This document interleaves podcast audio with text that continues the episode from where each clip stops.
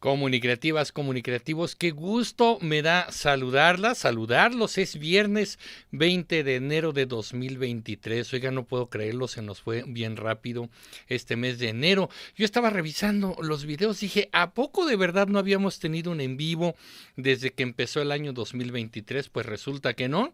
Efectivamente, habíamos eh, tenido por ahí una transmisión previa al inicio del año. Habíamos hablado de la ministra Yasmín Esquivel. Vamos a volver a hablar de esto el día de hoy. Y vaya que tenemos temas. Es nuestro primer en vivo de 2023. Ya pasó más de la mitad del mes de enero. Y bueno, vaya que han pasado muchas cosas desde la última vez que platicamos. Así que el día de hoy lo vamos a hacer. Desde ya les quiero anunciar los temas que tendremos hoy. Así que quédense, va para largo la transmisión de hoy, porque vamos a platicar de muchas cosas. Vamos a actualizarnos en el tema mm, de la ministra eh, Yasmín Esquivel, de quien, bueno, se presume y se confirma cada vez más que plagió su tesis. Vamos a estar hablando de eso. Vamos a platicar sobre la cumbre de líderes. Hay que abordar un poco el tema de que vinieron, bueno, los presidentes Joe Biden de los Estados Unidos, Justin Trudeau, el primer ministro de Canadá, estuvieron aquí porque formamos parte de esta alianza de América del Norte. Vamos a platicar un poco de esto. Hay que platicar del fiscal general de la República, Alejandro Hertz Manero, de quien se dice probablemente se encuentre ya en una etapa terminal en su enfermedad, que mucho eh, se había hablado de eso, pero se ocultó en el momento en que vinieron los líderes de América del Norte. Vamos a platicar de eso. Vamos a platicar también del metro de la Ciudad de México, sabotaje, no sabotaje, una cantidad de accidentes preocupantes en el metro de la Ciudad de México y se anticipan protestas para mañana. En este momento se están realizando algunas protestas en la Ciudad de México, pero mañana probablemente vienen más y por supuesto no puede faltar aquellos que dicen que no se habla de esto. Vamos a hablar largo y tendido del juicio a Genaro García Luna, eh, quien fuera secretario de Seguridad Pública del gobierno de Felipe Calderón. Ya arrancó el juicio, pero hay muchas cosas que hay que platicar porque en sí arrancó, pero no ha habido audiencias. Vamos a platicar de todo eso. Es el tema del final, así que quédense hasta el final porque estaremos hablando de Genaro García Luna. Quiero aprovechar para saludar me encanta que, que, estén puntualazas y puntualazos América, a quien saludo con muchísimo gusto, siempre al pie del cañón. Este, dice ella, según bien las noticias, ya la UNAM invalidó el título de la señora Yasmín. No es así y vamos a platicar mucho y largo y tendido sobre eso. Eros, un placer estar aquí. Gracias, gracias Ero por estar por acá. Heréndira también, como siempre, al pie del cañón. Buenas noches, con el gusto de estar con todos ustedes. Gracias, gracias.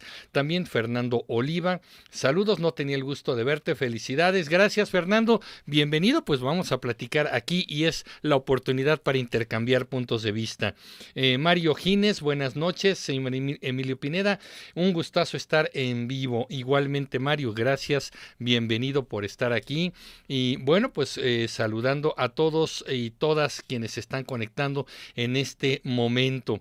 Bueno, como tenemos mucha información que platicar con ustedes, creo yo que valdría la pena que fuéramos entrando en materia. ¿Qué les parece? Sí, vamos entrando en materia y a medida que vaya encontrándome con algunos comentarios, los vamos a ir eh, externando y también mandando saludos. Es muy difícil porque a veces la actividad se viene con todo, ustedes participan con mucho entusiasmo, cosa que agradezco, pero a veces es difícil estarlos leyendo a todos, así que vamos a tratar de ir eh, interactuando un poquito con la información que les voy a compartir y también con sus saludos, con sus comentarios. Así que, ¿qué les parece si vamos entrando en materia? Gracias, me dice eh, Fernando Oliva, eh, de verte este año. Gracias, gracias. Ok, pues muchísimas gracias y vamos entrando en materia. Miren, aquí está el caso de Yasmín Esquivel. Ya lo habíamos mencionado, hacia terminando el año se venía una votación importante, la votación para elegir al nuevo o nueva ministro de Justicia. Así quedó, la ministra eh, em, ya está elegida y por supuesto, bueno, además de que se rompen muchas cosas, la ministra eh, Piña es quien quedó como ministra presidente de la Suprema Corte y se rompen muchos eh, temas históricos, entre ellos obviamente el hecho de que es la, primer, mm, la primera mujer que preside la Suprema Corte de Justicia de la Nación. Una mujer que muchos dicen, pues está del lado de la oposición al presidente López Obrador, pero otros la plantean como una eh, eh, ministra más neutral. Bueno, pues ya quedó ahí la, eh, el tema en la Suprema Corte de Justicia, ya se están tomando algunos, algunas decisiones en la Suprema Corte, los temas fuertes y difíciles todavía no llegan, pero hay que hacer nota de dos cosas. Por un lado estaba ya el tema de la ministra eh, Esquivel, la señora Yasmín Esquivel que sigue ostentando el cargo de ministra, pese a que la universidad a partir de la eh, Facultad de Estudios Superiores, la FES Aragón, ya dictaminó que sí hay un plagio.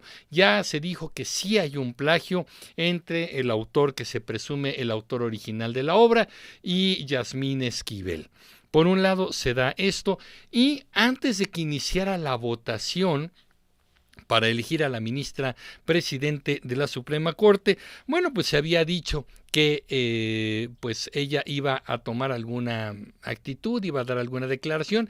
Efectivamente, eh, pidió la palabra antes de que se eligiera a la ministra presidenta y dijo que, bueno, pues ella era la víctima, eh, estaba siendo víctima de ataques, iba a continuar ella ahí, este, bueno planteó una serie de cosas, ya se dictaminó mi inocencia porque había en ese momento la Fiscalía de la Ciudad de México, aquí Claudia Sheinbaum le quiso lavar un poco la cara y en pocos días dictaminó con base en las pruebas, quién sabe en cuáles pruebas, bueno, las que se supone que había presentado la ministra Esquivel, bueno, pues se había dicho que no había plagio, la ministra Esquivel era inocente, al contrario, ella era la víctima porque a ella la había le habían plagiado el, eh, la obra, aunque había muchos tiempos que no cuadran, hasta la fecha siguen sin cuadrar, hay como vueltas y viajes al pasado en máquina del tiempo, eh, ya lo hablaremos en un momento más, pero bueno,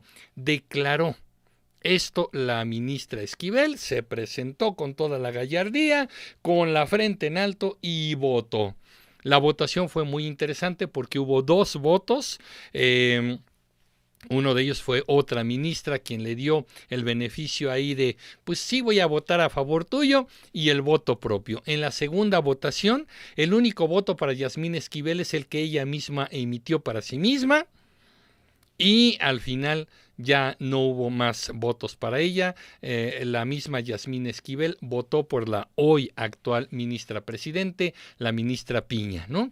Entonces, bueno, pues con este asunto de que soy la víctima, voy a demostrar mi inocencia y todo este asunto se sigue y presentando en la Suprema Corte, sigue ostentando el eh, cargo de ministra de la Suprema Corte. Bueno, pues ahora ya se, se dijo que pues hay un plagio, eh, efectivamente lo que dice la, la, Facultad de Estudios Superiores es que sí, la ministra plagió al eh, licenciado Ulises Báez, quien es el autor original de la obra, pero han dado vuelco algunos temas de de, interés, algunas noticias, han dado algunas vueltas de tuerca y son muy interesantes y ahorita se las voy a comentar. Primero que nada, este, debo comentar que... eh, hoy, el día de hoy, este viernes 20 de enero, se había anunciado un mensaje del rector de la UNAM, de la Universidad Nacional Autónoma de México, sobre este tema del plagio. Antes de este mensaje se habían dado ya algunos este, eh, pues, eh, declaraciones en las cuales dijo la UNAM con toda la claridad del mundo, pues sí, plagió, pero no podemos hacer nada. ¿Qué creen? Que nuestro reglamento no dice qué hay que hacer al respecto. Pese a que se supone que jurídicamente esto crea un precedente, en el derecho los precedentes van marcando el ritmo de las leyes. Y entonces algo que no había ocurrido nunca jamás antes, bueno, pues ahora se puede eh, legislar, se pueden cambiar los reglamentos, se pueden cambiar las leyes para estas nuevas circunstancias. ¿Por qué? Porque hay un precedente. Por ejemplo, las redes sociales eh, pueden hablar o demeritar la persona de, de alguien, ¿no? pueden difamar a una persona, por ejemplo, aunque el delito de difamación ya no existe, pero se puede dañar al prestigio, la imagen de una persona a través de redes sociales. Si nos fuéramos con el argumento de la UNAM, buscaríamos en la Suprema Corte eh, eh, y buscaríamos en ah, ah, las leyes y buscaríamos en la Constitución. ¿Y qué creen? Que la Constitución no habla de Twitter, ya la revisamos, ¿qué creen que no habla de TikTok, no habla de YouTube, no está en la Constitución? Entonces, alguien que daña la imagen de otra persona, pues no podemos hacer nada. ¿Por qué? Porque la constitución ni las leyes dicen ahí TikTok o dicen ahí Twitter. Así de absurda está la UNAM. Yo soy egresado de la UNAM y me avergüenza este ridículo eh, jurídico que dicen, pues es que como no lo tenemos en el reglamento, no se puede hacer nada. Entonces, ¿qué vamos a hacer? La UNAM dice, pues pasemos el caso a la Secretaría de Educación Pública, específicamente a la Dirección General de Profesiones, que es la que emite las cédulas profesionales de los egresados. Y obviamente era lógico, la SEP tiene dos problemas. Uno de ellos es que su, titular, su secretaria de Educación Pública, que además la sacaron de quién sabe dónde, obviamente no tiene la experiencia como secretaria de Educación Pública o no tiene las credenciales ni nada, bueno, pues es una empleada del presidente. No olvidemos que Yasmín Esquivel es una ministra recomendada por el presidente, un poco también para favorecer la relación que tiene con su contratista favorito, Riobo, José María Riobo. Esto ya lo abordamos en un video anterior.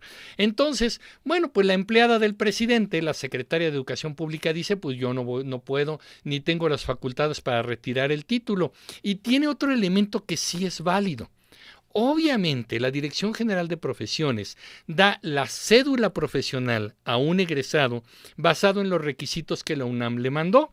Si la UNAM dice, pues sí, se tituló, cumplió con los requisitos del reglamento y se tituló, Secretaría de Educación Pública, te mando los requisitos, ahí está el título, pues tú emite la cédula profesional. Evidentemente sí. El proceso es primero se titula en la UNAM, después se tramita la cédula en la SEP. Y obviamente, si dice la, la, Secretaría de Educación Pública, no tengo elementos para retirar la cédula, tiene razón, porque de una manera o de otra, quien está avalando la titulación es la UNAM. Ajá. Entonces, basado en esto, pues evidentemente sí. Me regreso entonces, eh, la, UNAM, eh, perdónenme, la Secretaría de Educación Pública, a través también de la Secretaría de Gobernación. Yo no sé qué tenía que hacer el secretario de Gobernación declarando ante los medios que la SEP no puede hacer nada si la SEP tiene una titular, pero ya sabemos, la titular de la SEP es incapaz, no tiene las aptitudes ni siquiera para dirigir un mensaje, entonces lo hace Adán Augusto, el secretario de Gobernación, y él dice, pues no podemos hacer nada, ¿qué hacemos? Te regreso el caso a ti, Universidad Nacional Autónoma de México. Y todavía el presidente dice, pues a ver, pues a ver, retírenle, retírenle el título, a ver, pues ustedes son los que se lo tendrían que retirar, ¿no? Bueno, pues ayer se anunció que el rector hoy diría un mensaje a la 1.30 de la, de la tarde, dirigiría un mensaje a la nación, a los medios de comunicación, a la comunidad universitaria y efectivamente así ocurrió. Hoy el eh, rector de la UNAM, Enrique Graue, pues bueno, tomó los micrófonos ante el Consejo Universitario en un auditorio y emitió un mensaje. Un mensaje que ya venía eh, pues un poco combatiendo la crítica que se había dicho, que la UNAM había sido blandengue, que había sido muy tibia en este tema de qué va a pasar con el título de la ministra Yasmín Esquivel. Y bueno, pues eh, su mensaje causaba mucha expectativa. Probablemente se iba a anunciar si se le retiraría el título o no. Y bueno, pues tristemente sale a decir una, una sarta de cosas que para mi gusto, para mi opinión personal, es que Enrique Graue pudo tranquilamente mandar un mensaje escrito a las redes sociales, mandar un mensaje escrito a los medios de comunicación y hubiera sido el mismo efecto como para qué movió al Consejo Universitario, como para qué movió a los medios de comunicación. Dijo que efectivamente es muy malo plagiar, es una falta la ética y la UNAM, ante todo, pues bueno, tiene como uno de los grandes valores la honorabilidad y la ética. Por mi raza hablará el espíritu y el espíritu es la ética, la honestidad, la honorabilidad. Por lo tanto, plagiar es muy malo. Plagiar es atentar contra los principios universitarios. Plagiar es lo peor que se puede hacer dentro de la comunidad universitaria. Pero, pues el reglamento no nos dice qué hacer y no podemos hacer nada. No le podemos retirar el título a la eh, señora Yasmín Esquivel. Eh, ya miren, eso sí, dijo el, el, rector, pues ya se despidió a la asesora de tesis, a quien le dirigió y asesoró en la tesis, porque pues ella admitió que pues ahí estuvo compartiendo las cosas, ¿verdad? No se habla de que alrededor de esto existe probablemente una red de venta de tesis de venta de los requisitos para la titulación. Pero miren, ya, ya, ya, ya se despidió a la maestra este, Marta Rodríguez y ya este, se despidió a esta señora. Así que, bueno, pues ya, ya, ahí sí la UNAM fue muy estricta y ya la corrió y además anuncia que se va a reformar el reglamento y toda la parte jurídica universitaria para que esto ya no ocurra en el futuro. Vamos a hacer cosas importantes para que los asesores de tesis también puedan ingresar a herramientas tecnológicas para que puedan revisar si las tesis no están siendo repetidas o hay fragmentos de ellas que se hayan plagiado en otros trabajos. Ya, se va a hacer una reforma muy pronto para que esto no vuelva a ocurrir. Bueno, y el título de la señora Yasmín Esquivel, pues, pues híjole, no podemos hacer nada, no está en mis manos, ¿verdad? Este. Bueno, eh, una, una cosa que sí vamos a hacer es que nos vamos a reunir para ver qué otra herramienta podemos hacer para tomar una decisión y una acción concreta en el caso de Yasmín Esquivel. Pero hoy no sabemos qué hacer. Hoy apenas vamos a convocarnos para reunirnos y a ver qué otra cosa podemos hacer. Así el mensaje, eh, perdónenme, pero así el mensaje. El debido proceso se está llevando a cabo. El caso no se ha cerrado y por lo tanto, como decía América hace un momentito, bueno, no se le ha retirado el título. No, no, no, para nada. Se está llevando un proceso jurídico académico para ver qué es lo que vamos a hacer. Pero eso sí, lo que dijo Graue, que es muy importante, es que nos están presionando. Ay, la opinión pública nos presiona. La UNAM no va a ceder a esas presiones ni vamos a tomar decisiones apresuradas. Lo único que están haciendo es darle tiempo a Yasmín Esquivel para armar una historia ya totalmente inverosímil, en la cual, pues sí, yo fui la primera, pero le compartieron mi trabajo a Edgar Ulises Weiss y Edgar Ulises agarró mi capitulado y presentó primero la tesis, pero luego ya cuando se tituló con eso nadie verificó que las tesis se habían repetido y entonces yo me titulé después, pero Weiss hizo un estudio de campo antes que yo no hice una sarta de absurdos que son terribles. Hoy dicen que el autor original dice pues que ya no soy el autor original, sí, efectivamente, pues yo tomé fragmentos de la, tesis de esta señora. Hay algo terrible en este, en este sentido y es el contraste de la vida de ambos. Yo sé que no tiene que ver tal vez con este asunto, pero sí hay que, hay que tomar en cuenta. Mientras los dos son autores del mismo trabajo de titulación. Edgar Ulises Báez vive al parecer con muy escasos recursos económicos, vive en la pobreza, vive en la enfermedad y por otro lado Yasmín Esquivel es ministra de la Suprema Corte de Justicia. La vida los llevó por extremos muy contrastantes. Pero un punto más interesante y la pregunta aquí es, dado que precisamente este dado que precisamente eh, está ya diciendo cosas como de que pues es que siempre sí plagié, es que sí hice una carta en la que yo este pues agarré fragmentos, ¿verdad? Este de, de Yasmín Esquivel.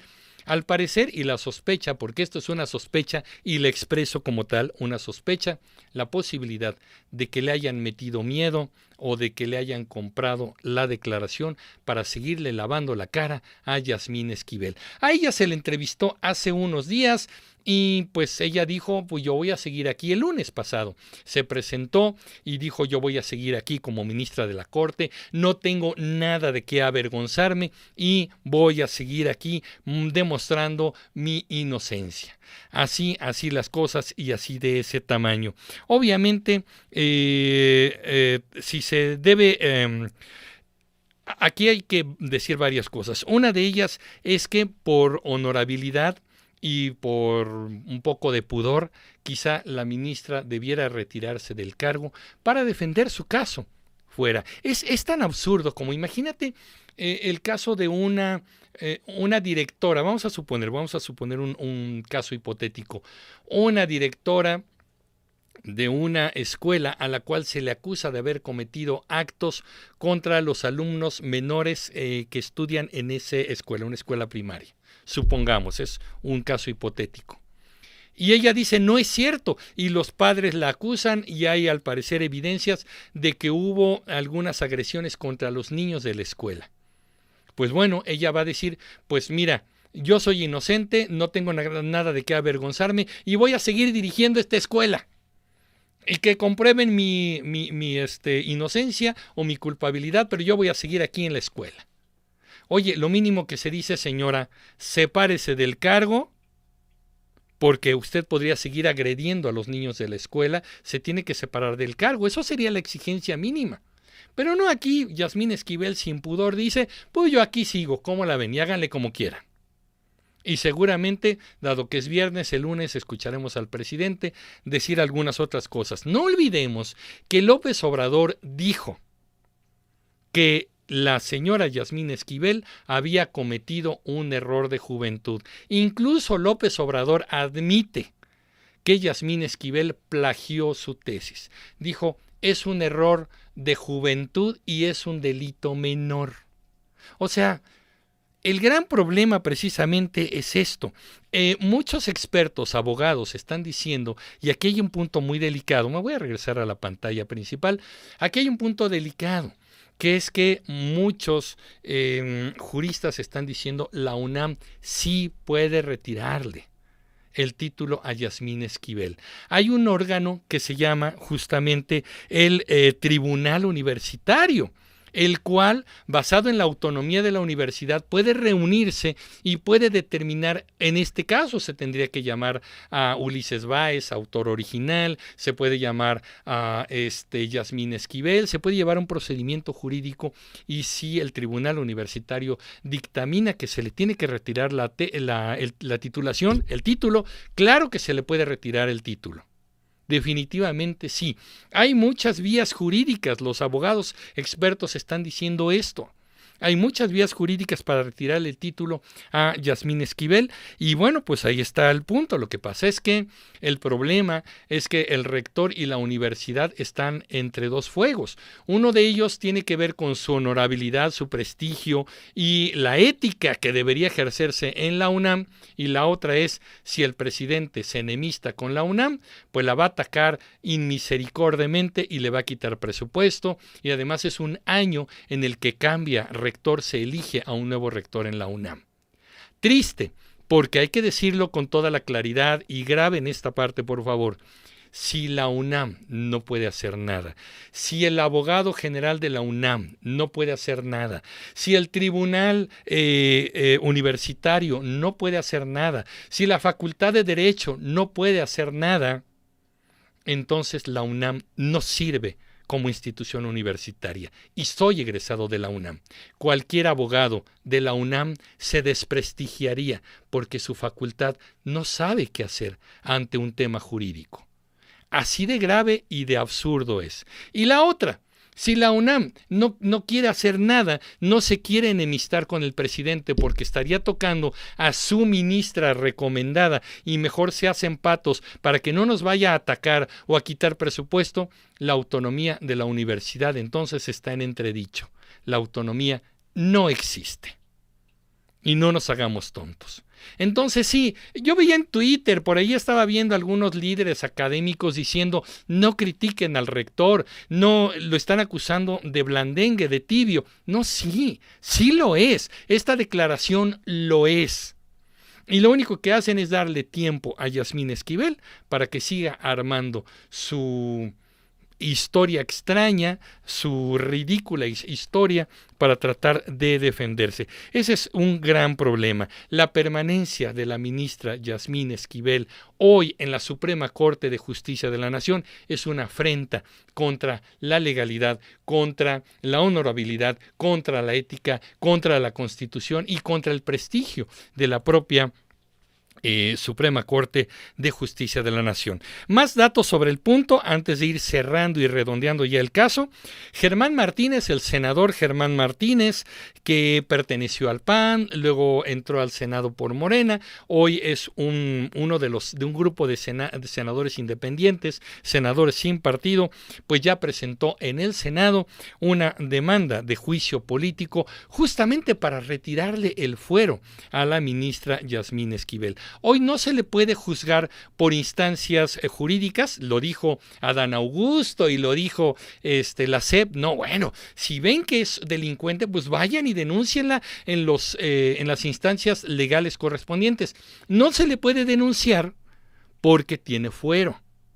Entonces, primero hay que hacerle un juicio político para retirarle el fuero y entonces ahora sí, delitos como usurpación de profesión, usurpación de identidad, ejercer una profesión sin título, si son delitos de otros fueros, incluso afuera de la, de la universidad. ¿no? Entonces Germán Martínez ya arrancó esta demanda de juicio político en el Senado y hay que ver pues de qué están hechos los senadores, porque sabemos que hay una mayoría de Morena y probablemente la van a respaldar como pues... Eh, eh, tratar de ocultar este delito, tratar de ocultar esta tranza, que insisto, bueno, pues pone en entredicho la superioridad moral, la calidad moral del presidente y de su movimiento. Ellos llegaron diciendo que moralmente eran superiores, tenían una superioridad moral, una calidad moral eh, muy diferente, bueno, pues habrá que demostrarlo con estos hechos y con muchos otros han demostrado que no es así, ¿no?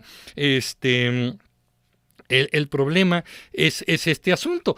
Están poniendo en entredicho todo. Miren, este, aquí anoté algunas cosas que la eh, señora Yasmín Esquivel, bueno, pues está metiendo en entredicho su terquedad, la terquedad del presidente, el cobijo y complicidad del presidente y de la 4T a la permanencia de esta señora, está manchando a medio mundo, está haciendo un desastre, un enlodadero, por no decir algo peor y está manchando, miren, ya manchó a la UNAM, manchó a la Suprema Corte de Justicia de la Nación, está manchando al Poder Judicial entero, este, está eh, manchando a los egresados de Derecho de todas las universidades y por supuesto y especialmente egresados de Derecho de la UNAM.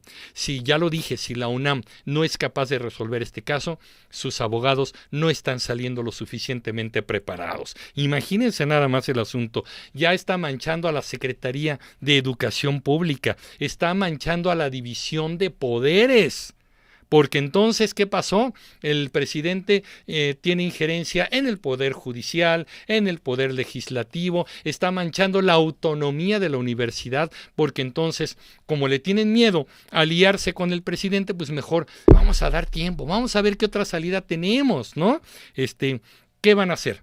Le van a dar una cartita diciendo, señora ministra, este, tome conciencia de lo que está usted haciendo, ¿no? Un manacito, nada más, no sé.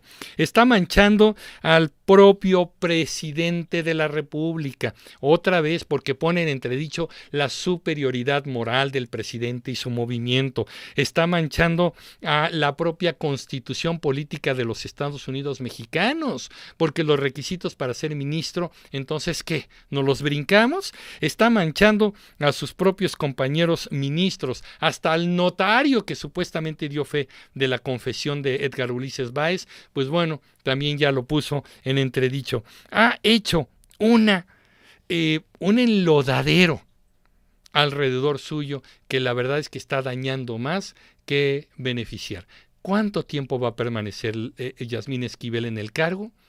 ¿A quién le está beneficiando? ¿A quién le está beneficiando? Si el presidente todavía oye asesores, pues que los oiga, porque la verdad, en este momento alguien con dos centímetros de inteligencia le puede decir al presidente, manténgala ahí, manténgala ahí. El problema es que el presidente hoy no quiere admitir un error y no quiere admitir que alguien de su equipo está cometiendo un delito, una tranza. Entonces, mi, mi pronóstico para este asunto finalmente es que eh, la ministra necesariamente va a salirse del cargo. Eso no está en duda. la pregunta es, ¿cuándo? ¿Cuándo va a retirarse del cargo la ministra? Yo ya se los dije en otro video, se va a retirar diciendo que la víctima, que es eh, sujeto y blanco de ataques, de complot, los conservadores y toda esta bola de cosas. El presidente ya dijo que sí plagió y que es un error de juventud y que es un delito chiquito. Hay las transitas chiquitas las perdonamos en la 4T. El problema es que entre más permanezca la eh, señora Yasmín Esquivel en el cargo, más daño le va a hacer a toda esta lista de instituciones y personajes que ya les dije. Está haciendo daño su permanencia. Ella decidirá cuánto daño quiere hacer, el presidente decidirá cuánto daño quieren hacer. ¿Es para cumplir el capricho a la señora y a su señor esposo Riobó? Su constructor favorito, que mucho dinero metió a la campaña.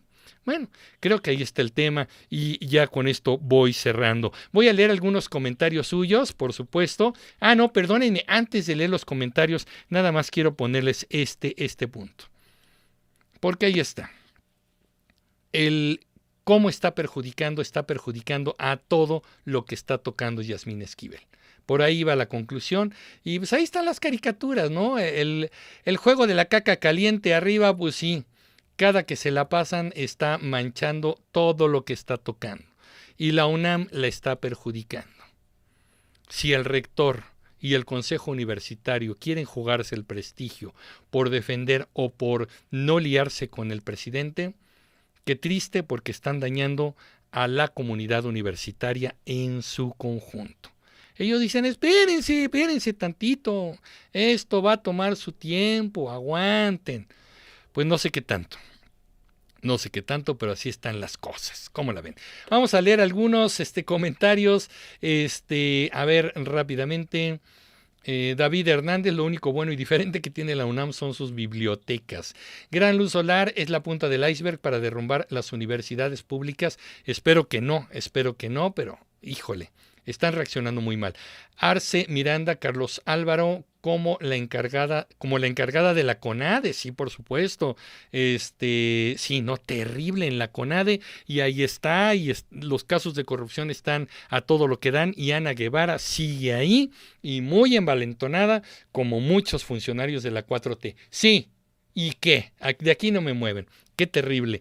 Decían ser mejores, decían ser superiores, decían ser diferentes. La superioridad moral no existe, ¿eh? está en el discurso nada más.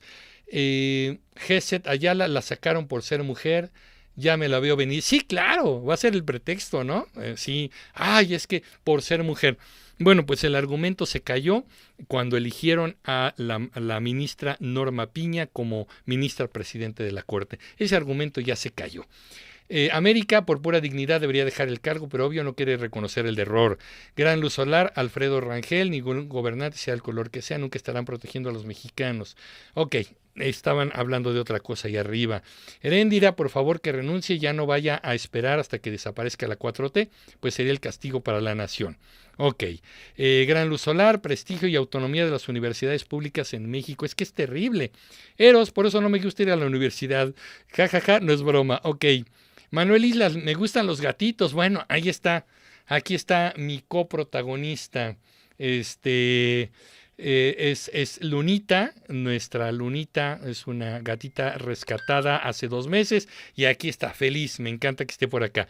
Eh, Frank Castro, gracias, gracias por tu aportación, Frank, como siempre, de verdad, el estímulo que nos das, el apoyo, la solidaridad, muchísimas gracias, Frank, nos dice, escuchando atento, muchas gracias, Frank, de verdad, eres de los comunicativos muy entusiastas que además se han comprometido mucho con la causa de comunicreando y eso te lo agradezco de corazón.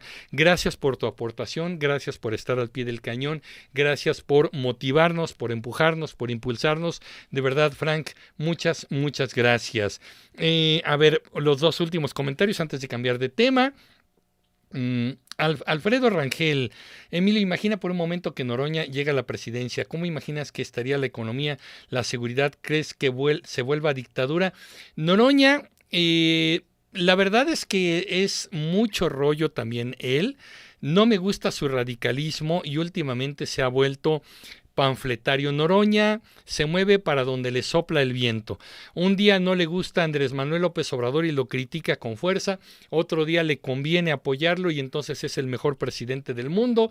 Este Noroña es otro peligro para México, lo digo con toda la claridad, y además un hombre radical, bravucón, yo lo he visto en persona, además es un hombre gigantesco, cree que porque tira el cuerpo ya nadie le va a argumentar, es un tipo gritón, entonces bueno, con eso cree que ya está argumentando. Es bueno para argumentar, es bueno para el debate, tiene herramientas para el debate, pero como presidente sería una cosa terrible. Y lo digo con la claridad que lo estoy diciendo en ese momento. Gracias. Eh, inolvidable. Yo no olviden su like. Gracias, gracias. José de la Paz, eh, don Emilio votaría por Lili Telles para la presidencia en 2024. No, ya se los he dicho. También me parece que es terrible. Eh, Lili Telles no me gusta. Me gusta que le esté dando lata a la 4T, pero no me gusta como candidata a la presidencia. No, definitivamente no. un día hablaremos del tema, por supuesto, y a ver si la entrevistamos, a ver si me acepta la entrevista después de lo que estoy diciendo. Eh, Carlos Álvaro, una pregunta, ¿quién puso a Olga Sánchez Cordero en la corte? Ella viene de mucho más atrás. Espero no equivocarme, pero probablemente viene del régimen de Ernesto Cedillo. Este, si no es que, a ver si tengo el dato, después se los digo con mucha más claridad, pero no sé si viene de Ernesto Cedillo o de Vicente Fox. E, es de mucho más atrás, ¿no? Pero bueno, muy solidaria con la 4T. Eros, eh, la caída de Yasmín Esquivel a inicios de año pronostica malas noticias para Morena. Por eso le están sosteniendo, ¿no? Porque sería admitir un error. Em, gracias, inolvidable, por lo que estás diciendo. Eugenio Alaniz, apruebo que se critique a este y a los anteriores gobiernos cuando hay errores, pero no cuando usted especula con sus muy personales comentarios. El veneno está en los comentarios a cada noticia. Bueno, Eugenio, yo siempre los digo, miren, la manera más certera, este, ya aquí tengo el dato, gracias, me lo pasaron. Ernesto Cedillo, Olga Sánchez Cordero entró en la presidencia de Ernesto Cedillo. Ernesto Cedillo hizo una reforma importante al Poder Judicial y redujo el número de ministros y los dejó en 11. El hecho de que sea un número non es para que las votaciones nunca empaten siempre haya una, eh, una, decisión concreta, que se dictamine algo concreto, no que queden empatados los votos. Entró en 1994 eh, Olga Sánchez Cordero y acuérdense que los ministros y las ministras duran 15 eh, años en el cargo. Entonces, bueno, ahí está. Eugenio, adelante, ¿eh? qué bueno que no estás de acuerdo, pero pues bueno, chécate porque hay datos y como yo digo, hay que argumentar y hay que fundamentar, ¿no? Cuando yo especulo, sí, sí hago especulación y lo digo con mucha claridad. Esto es una especulación y no es una realidad. Me parece que así lo digo y bueno, verificaremos con los hechos, ¿no? Por supuesto. Este, y cuando hay datos, pues hay que dar los datos, por supuesto. Bien, vámonos a los otros otros temas, porque tengo más temas y acuérdense que hablaré de García Luna. Este, me voy rápidamente a la cumbre. Acuérdense que el em, pasado, bueno, los días pasados 9 y 10 de enero de 2023 eh, se dio en México la cumbre de líderes de América del Norte. Obviamente, acuérdense que tenemos un tratado de libre comercio que implica muchas otras cosas y en esta ocasión la sede fue en México. Es muy interesante porque, bueno, pues estuvieron aquí el presidente Joe Biden de los Estados Unidos y el primer ministro de Canadá, eh, Justin Trudeau. Aquí estuvieron, estuvieron dos eh, días eh, conversando y aquí tengo que comentarles varias cosas. Miren, normalmente cuando se dan estas cumbres, los acuerdos ya se negociaron, ya se aprobaron y ya se han discutido durante mucho tiempo. Lo que pasa en las cumbres es que los presidentes llegan y se reúnen, dan la foto, dan todas estas imágenes eh, que, dan la vuelta al mundo, eh, se estrechan las manos y firman los tratados. En realidad en ese momento no se habla nada. Lo que se negoció se negoció tiempo atrás, los documentos que se redactaron se redactaron tiempo atrás, normalmente lo hacen los ministros o secretarios o cancilleres de relaciones exteriores junto con eh, otros miembros de los gabinetes. Si se habla de seguridad estarán los seguridad, los de economía, los de migración, en fin, ¿no?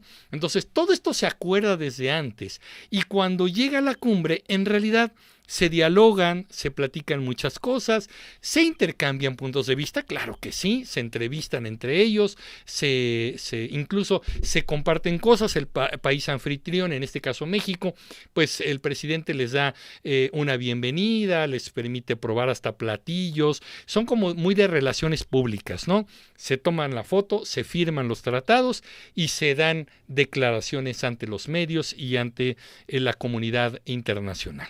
Entonces, entonces, bueno, pues en este caso tocó en México esta cumbre y les voy a dar algunos de los puntos más importantes para que tomen nota de eh, algunos de los acuerdos más importantes. Uno de ellos...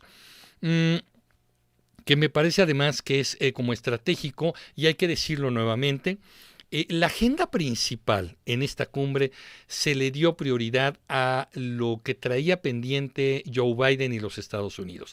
En realidad esta cumbre eh, fue un poco la cumbre de los Estados Unidos, aunque fue en México, y por ahí quedaron un poquito de lado los temas de México y los temas de Canadá.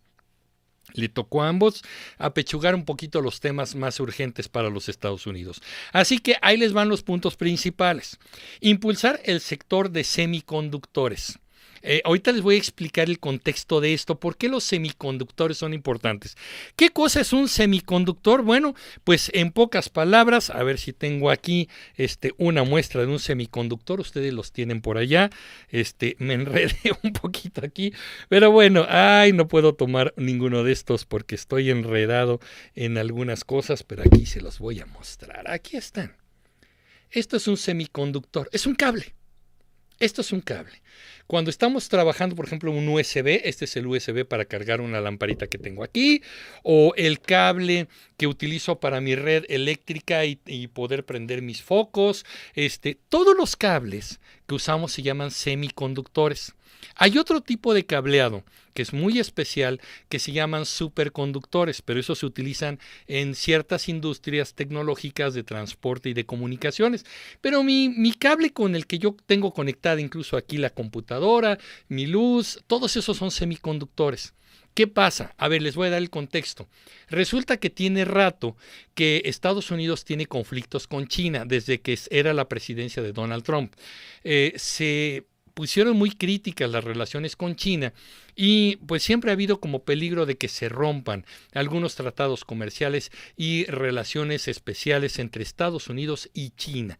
Y luego vino el conflicto de Taiwán. Les hice yo un video específico sobre Taiwán. Búsquenlo aquí en Comunicreando. Pongan Comunicreando Taiwán y van a llegar a ese, a ese video. Bueno, pues ahí...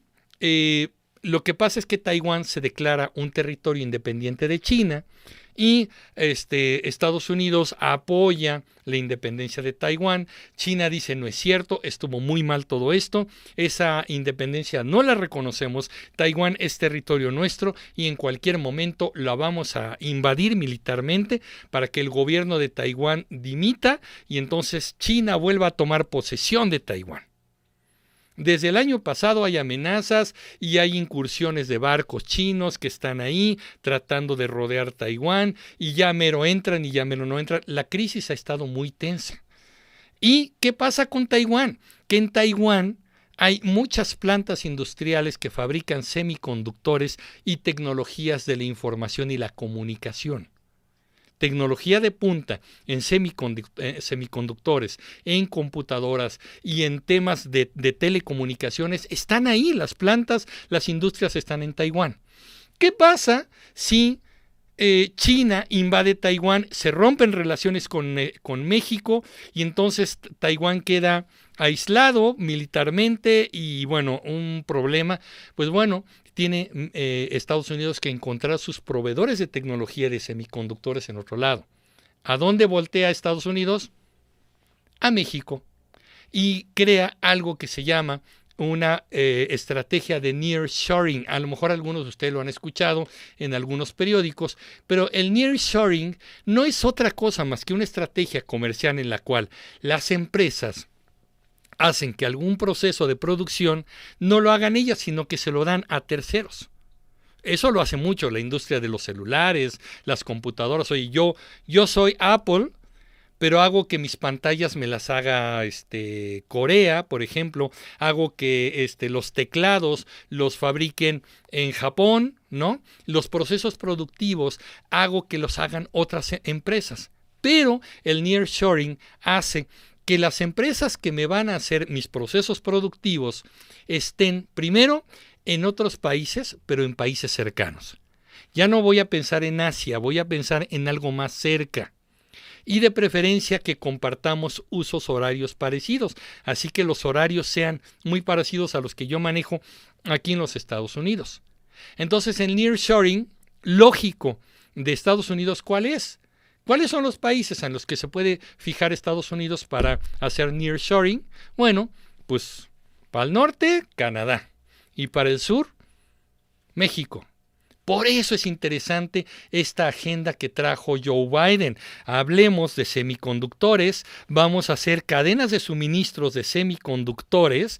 Estos son los, los, acuerdos a los que se llegaron en la cumbre y vamos a hacer algunas cosas muy interesantes. Otro, otra estrategia interesante fue el mapeo de recursos minerales críticos de América del Norte.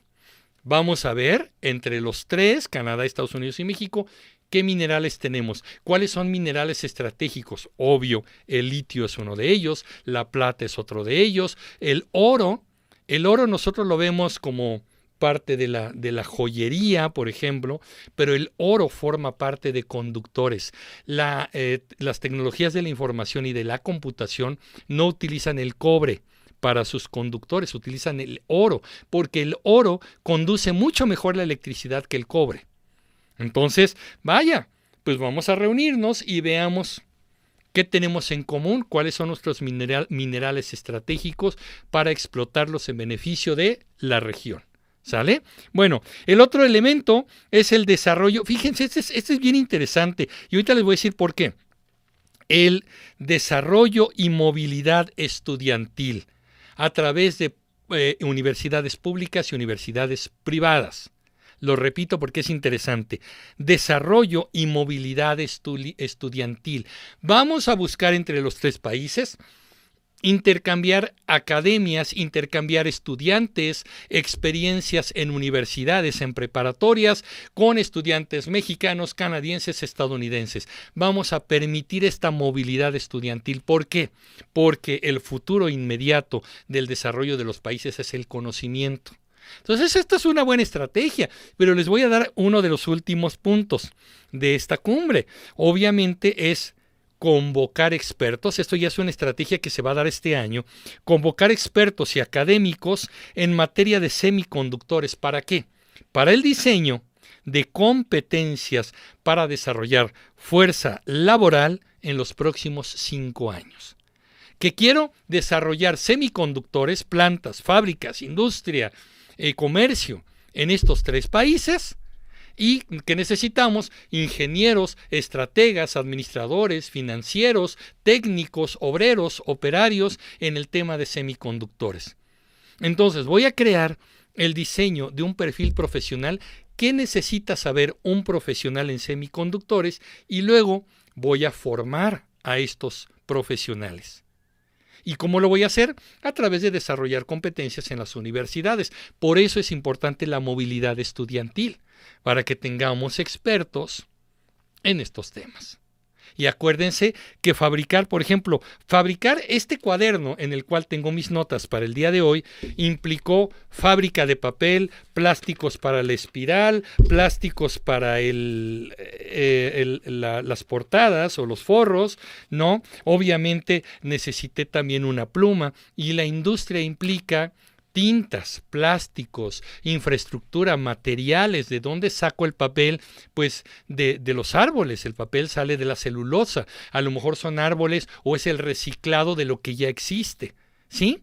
Esas son las cadenas productivas. Si vamos a crear una economía pujante, necesitamos a los profesionales en todos los sectores. Y de eso se habló en esta cumbre. Muy interesante, pero la estrategia, como ya les dije, es una agenda de los Estados Unidos tristemente, y, voy cerrando este resumen, no era una agenda de México. Lo que hizo el presidente López Obrador fue pedirle a los Estados Unidos dinero para apoyar los programas de México y los programas de Centroamérica y Sudamérica. ¿Necesitamos apoyo financiero? Sí. Pero los Estados Unidos también, evidentemente, le dijo Biden en esa intervención que los Estados Unidos da dinero a todo el mundo. Y no es así como de que, pues bueno, ok, voy a cancelar mis demás programas, que además me interesa, me interesa Europa, me interesa el Medio Oriente, me interesa Asia, por supuesto, como para darte más dinero a ti y quitárselo a ellos. Y no olvidemos que, como dice la canción de Agustín Lara, vende caro tu amor, ¿no? Si Estados Unidos nos va a ayudar, no lo hará gratis, nos lo querrá cobrar. Entonces llegar así como a decirle, oye, Estados Unidos, pues danos dinero, había que tener una estrategia mucho más completa, más global, más integral, y creo yo que México falló en ese punto, ¿no?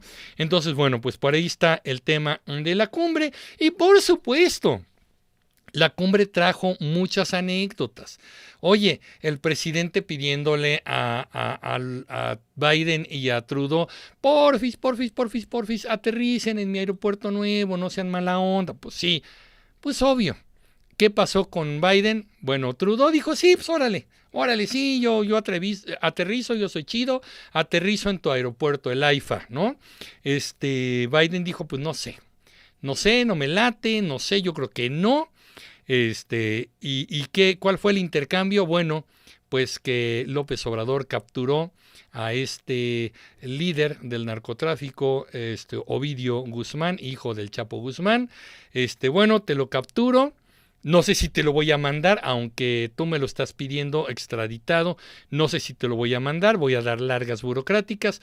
Pero pues la aterrizadita de Joe Biden en el AIFA, al parecer, pues lo que le, le costó fue una captura de un narcotraficante con toda la metodología de balazos y bombardeos y secuestros y muertes que dijo el presidente en la primera vez que lo soltó, que era para evitar todo eso. Esta ocasión no lo evitó y ahí está, ¿no?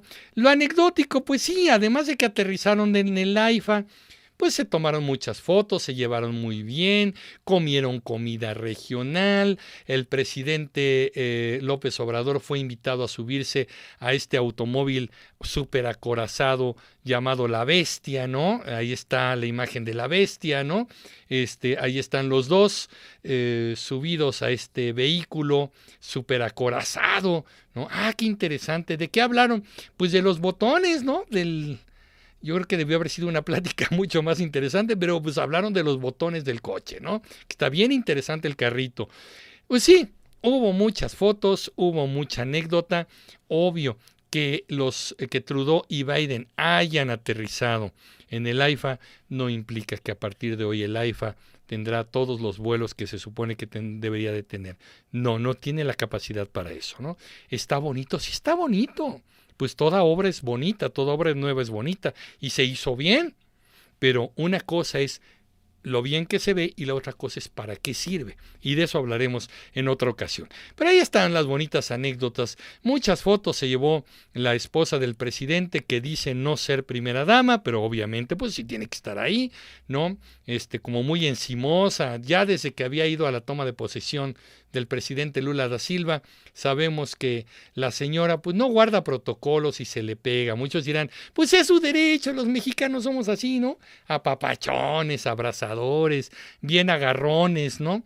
Pero yo creo que, bueno, en este tipo de situaciones hay que tomar en cuenta el, el, tema del respeto al espacio eh, vital de la otra persona. Y bueno, la señora no lo hace, pero bueno, todo lo tomaron como una anécdota, ni es una cosa grave, pero lo manejo porque es la anécdota.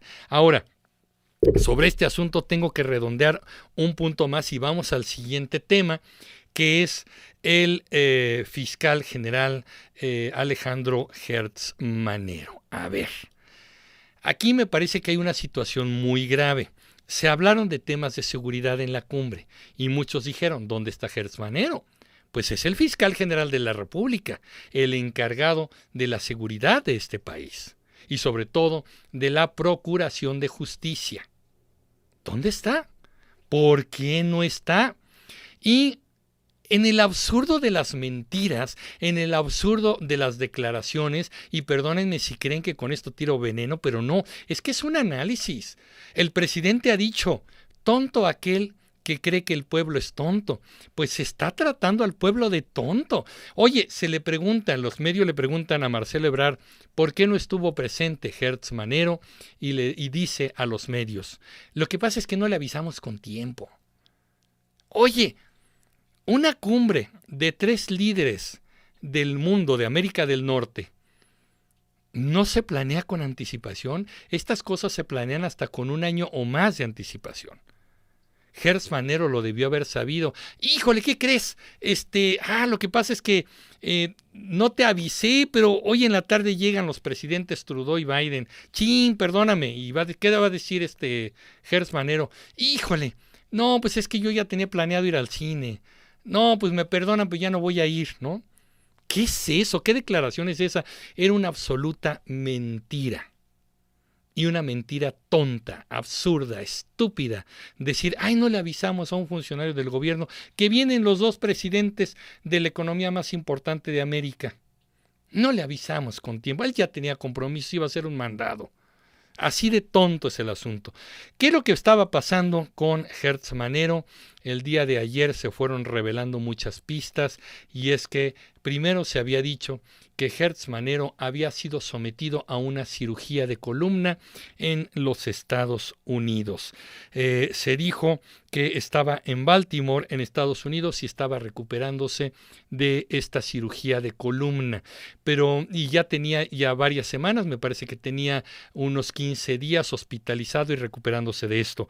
Hoy se sabe, todavía sin poderse confirmar concretamente, que eh, Hertz Manero parece ser que está viviendo una etapa terminal de un cáncer que lleva mucho tiempo eh, atacándolo y ya se sabía, incluso desde antes que ocupara el cargo de fiscal general de la, de, la, República, ya se sabía que el hombre traía un cáncer muy, muy diseminado en su cuerpo y bueno, estaba luchando contra él. Hoy se sabe que probablemente se encuentre incluso en la etapa terminal de este cáncer y por lo mismo, lo que hoy sí se anunció, hoy viernes, es que el secretario de Gobernación, Adán Augusto, está tomando el control de la Fiscalía General de la República.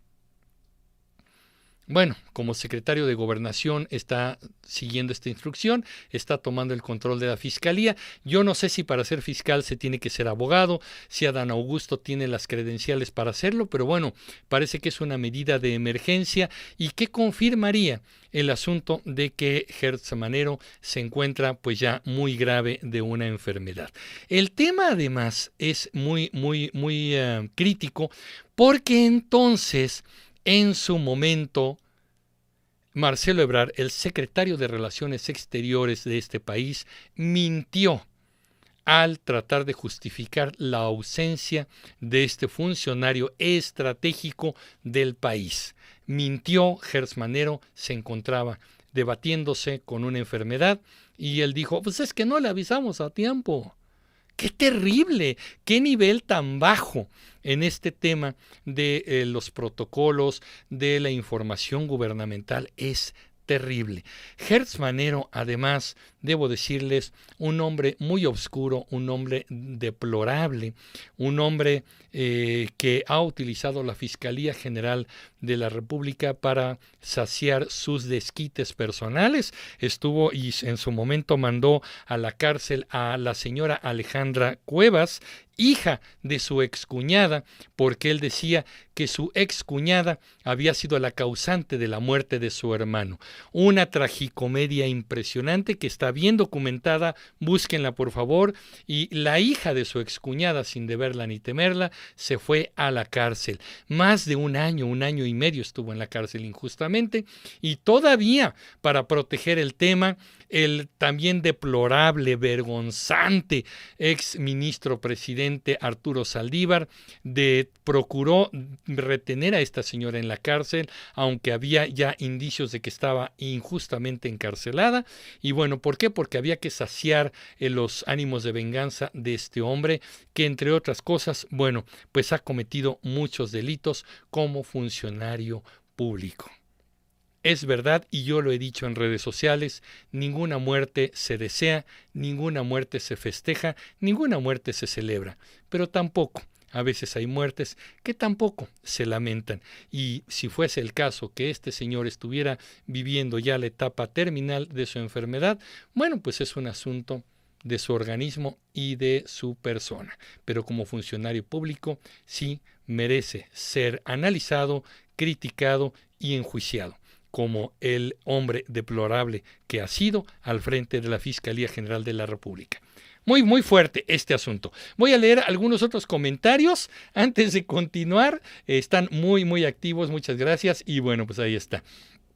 Mm, gran luz solar, ¿cómo somos vistos los mexicanos con este presidente desde los gobiernos de Estados Unidos y Canadá? Tienen sus reservas, obviamente, y hay análisis, no, no está tan bien visto México, pero es un socio estratégico. Y para el tema comercial que ya les dije, pues bueno, hay que, estar analizando, no es así como pues eh, simplemente condenar a un presidente o algo así. Pero bueno, ahí está. Eh, Erendira dice, a mí no me invitaron, pero en todas las noticias avisaban durante varios días de la cumbre de México. Sí, estábamos enterados del asunto. Eh, Sari Buinona Fitness Gym Daniel Garza. Hubiera sido más creíble que dijeran que Hertz no llegó porque estaba siendo atendido en el ISTE o en el IMSS, que esa es una de las cosas. ¿Qué no había dicho el presidente López Obrador con su superioridad moral?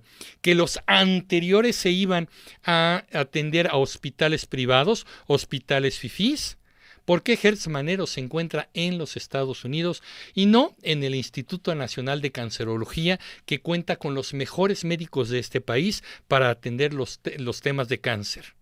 ¿Por qué no está en el Seguro Social, en el Seguro Social del Bienestar? ¿Por qué no está en el ISTE, que es el que le correspondería como funcionario público trabajador del gobierno? ¿Por qué se fue para allá? Y me pregunto, en su clínica, ¿Le van a justificar sus ausencias? ¿Con qué? ¿Cómo? Porque si tú vas al ISTE con los estudios de un laboratorio particular, incluso salud digna, en el ISTE te van a decir, esos estudios no te los reconozco, te los tienes que hacer aquí, en el primero de, octubre, o en el López Mateos, o en el 20 de noviembre. ¿Hertz Manero va a poder justificar sus ausencias? ¿Qué pasó con la superioridad moral? Esa es la doble moral que maneja la 4T. Pero bueno, ahí está. Sí, sí es crítica y es crítica ácida. Gracias, gracias, Ari. Eh, América, el problema de tener un cargo de esa índole cuando ya se tiene cierta edad. Pues sí, también, pues digo, el cuerpo se cansa, ¿no? Rabindranath, nada más para mandar un saludo desde Colima, un abrazo. Eh, Rabindranath, oye, qué gusto, qué gusto saber que andas por aquí. Me da mucho gusto y saludos hasta la hermosa Colima. Tengo que regresar por allá. Ya estuve dos veces hace no mucho y bueno, hay que regresar. Gracias. Gran Luz Solar, ¿no se supone que la función principal de un fiscal es defender a los mexicanos de los criminales y delincuentes? Pues sí, pues ahí está. Eh, inolvidable. Yo, gracias, gracias, gracias. Ahí está pidiendo likes. Yo también les pido sus likes. Pongan likes, por favor, para que siga recomendando este en vivo. Seguimos, seguimos, llevamos una hora. Carlos Arce cree que México perdió una oportunidad por no ser interlocutor entre la Alianza Pacífico y América del Norte por lo que pasó en Perú. Pues es que sí, aquí el problema es que estas alianzas lo que importa es la economía y eh, eh, López Obrador canceló esta reunión porque pues Pedro Castillo no lo dejó su, su, Congreso venir acá y luego bueno se vino toda la crisis, Pedro Castillo detenido, Perú está viviendo unos momentos terribles. Si hay peruanos, Fuerza Perú, les mandamos nuestra solidaridad y abrazo. Eh, el tema de Perú es terrible además porque muchos dicen es que la derecha está metida ahí.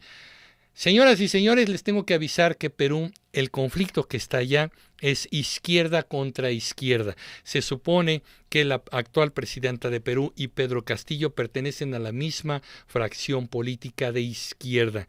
En este momento la tragedia que vive Perú, porque hay personas muertas, hay personas lesionadas, la tragedia que vive Perú es la izquierda peleando con la izquierda.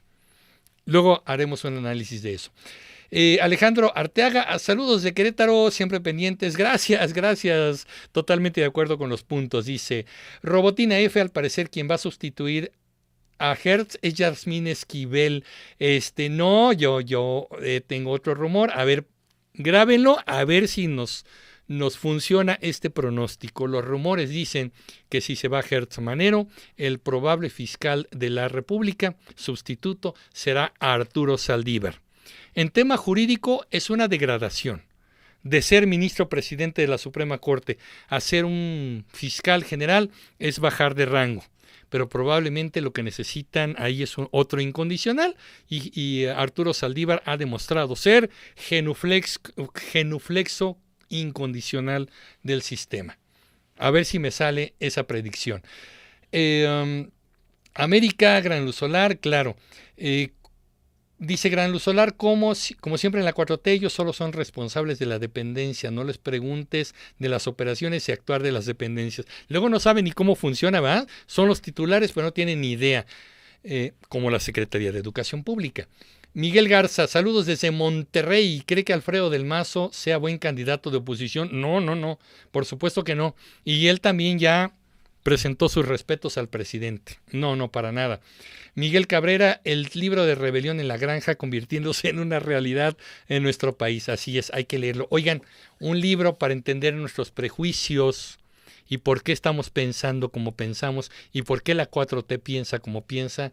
Este libro se escribió en 2012, tiene varias ediciones. Esta edición que tengo yo es de 2017, antes de que ganara la 4T y creo que la describe muy bien. Juan Miguel Zunzunegui, un excelente historiador, los mitos que nos dieron traumas. La visita de un país al terapeuta. Léanlo, es una chulada. El traje porque se los tenía que enseñar. Ahí está. Eh, unos comentarios más y vamos al siguiente tema porque tengo todavía dos temas más. Eh, a ver, em, Manuel Islas, no que la Sheinbaum no iba a hacer eh, pre-campaña, irá a San Luis Potosí, pues... Ay, ahorita vamos a hablar de eso. La desesperación. Geset Ayala, Alejandro, de eso ya habló. Ok, gracias. Alfredo Rangel, Emilio, en tu opinión, aunque yo sé que eres neutral, ¿qué administración desde Salinas hasta la actual ha sido la más eficaz en cuanto a la economía en México? Fíjense que, híjole, a ver, hay dos puntos interesantes. Eh, fue un desastre de corrupción, pero luego también vino la estabilidad que fue con Ernesto Cedillo. Sí, tenemos que hablar del Fobaproa, que fue una, un saqueadero y fue una corrupción terrible, cuando la intención fue muy interesante y estratégicamente positiva pero tenemos que hablar de eso. Eh, y otro momento interesante fue Vicente Fox en el tema económico. Con Vicente Fox estaba pagando la deuda externa y fue la izquierda la que dijo no se debe pagar la deuda externa, tenemos que utilizar ese dinero para los programas sociales pero lo tendríamos que hablar, ¿no? creo yo que por ahí, ahí, hay temas interesantes. No te puedo decir, fue la mejor porque tuvo sus claroscuros, eh, igual que con Cedillo. No podemos decirte, esta fue la buena, pero creo yo que, hay, hubo momentos interesantes. Em, a ver, Gran Luz Solar. Ah, ok, está aquí eh, respondiendo. Inolvidable yo, Arturo Saldívar, tuvo de asesor al hermano de Irmeréndira Sandoval. Eh, sí, pues sí. Sí, es que ahí están los temas, ¿no? Los que están detrás de los que dan la cara.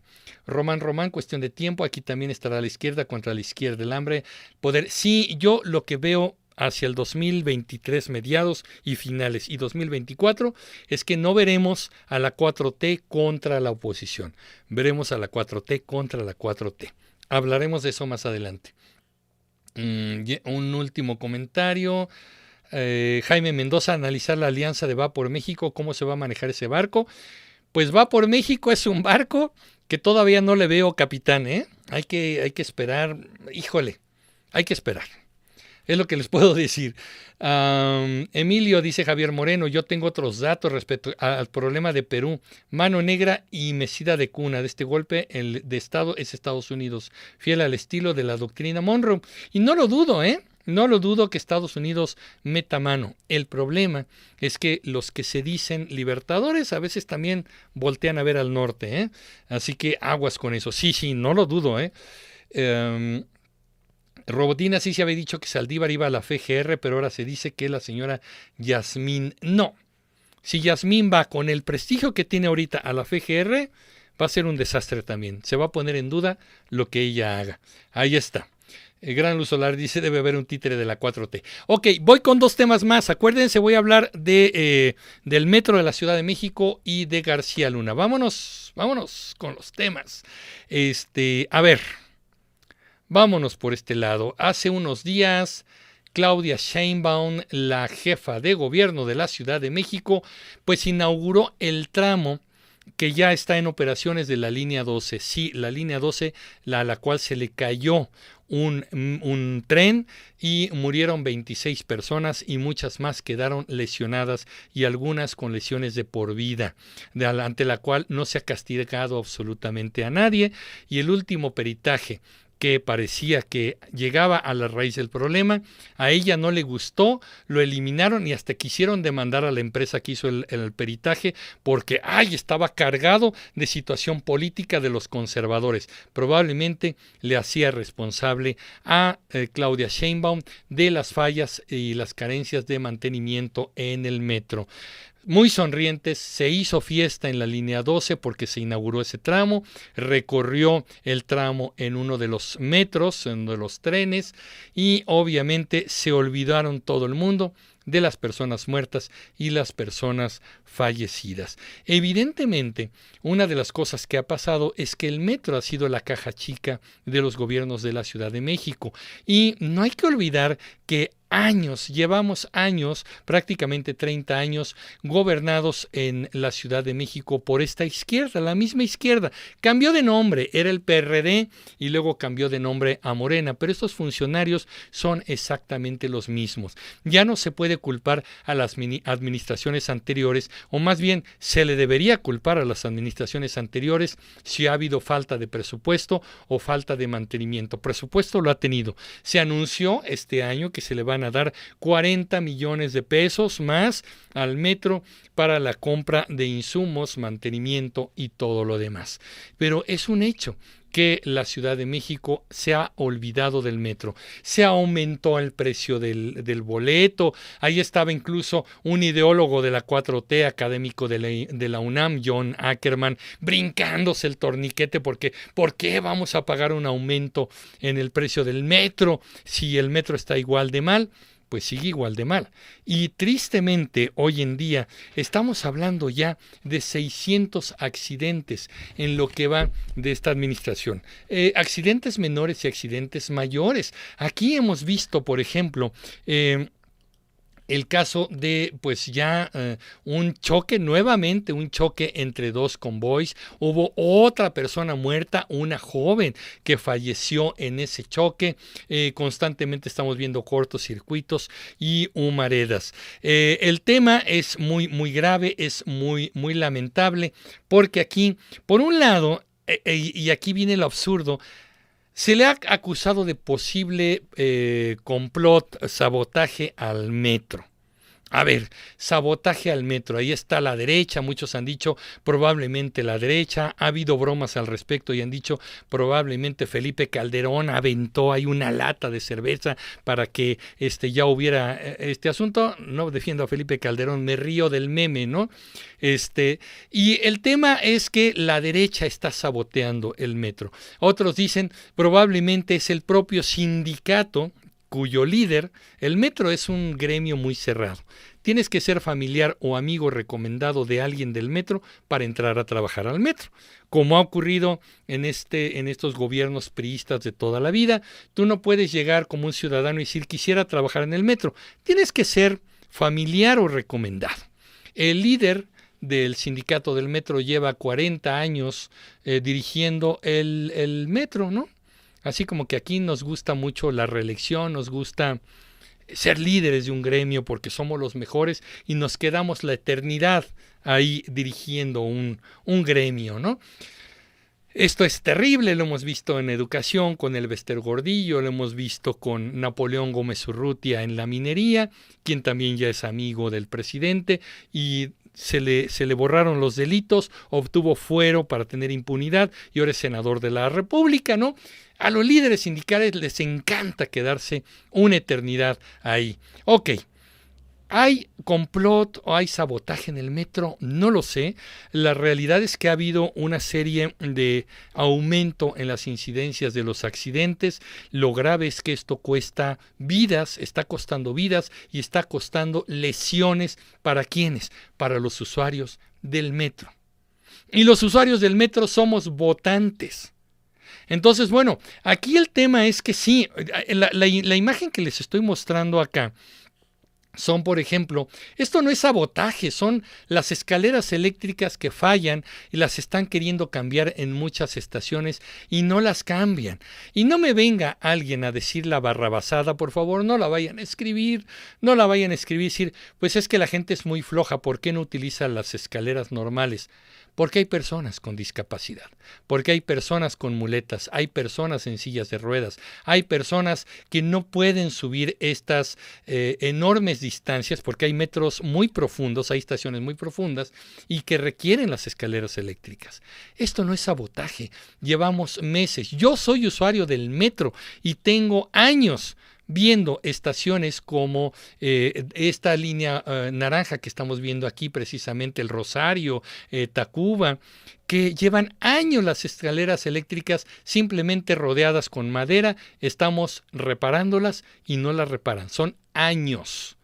Y obviamente aquí están las denuncias del Metro Pantitlán, Vigas tratan de reforzar ahí una unión entre ballenas que soportan el paso del metro y que llevan años denunciándolas también. Y es la fecha que no les llega el mantenimiento.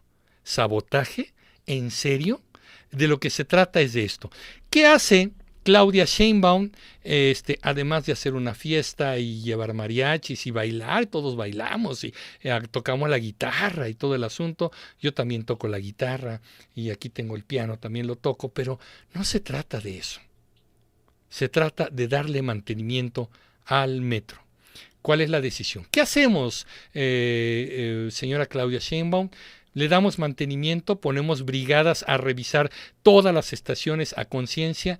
No, mandemos a la Guardia Nacional a vigilar si hay sabotaje en el metro. Seis mil elementos de la Guardia Nacional ahora están vigilando los andenes. Obvio, están tomando fotos de que están ayudando a una señora a cargar una bolsa, a un señor con muletas lo llevan. Qué bueno, qué bueno que lo hagan. No es criticable eso. Lo criticable es de que de lo que se trata no es de llevar más policías y en este caso militares a vigilar el metro.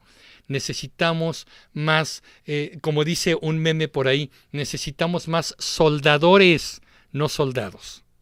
Necesitamos más ingenieros, operarios, técnicos, revisando vías, revisando cables de alta tensión, revisando estructuras, revisando eh, los accesos para las personas no militares.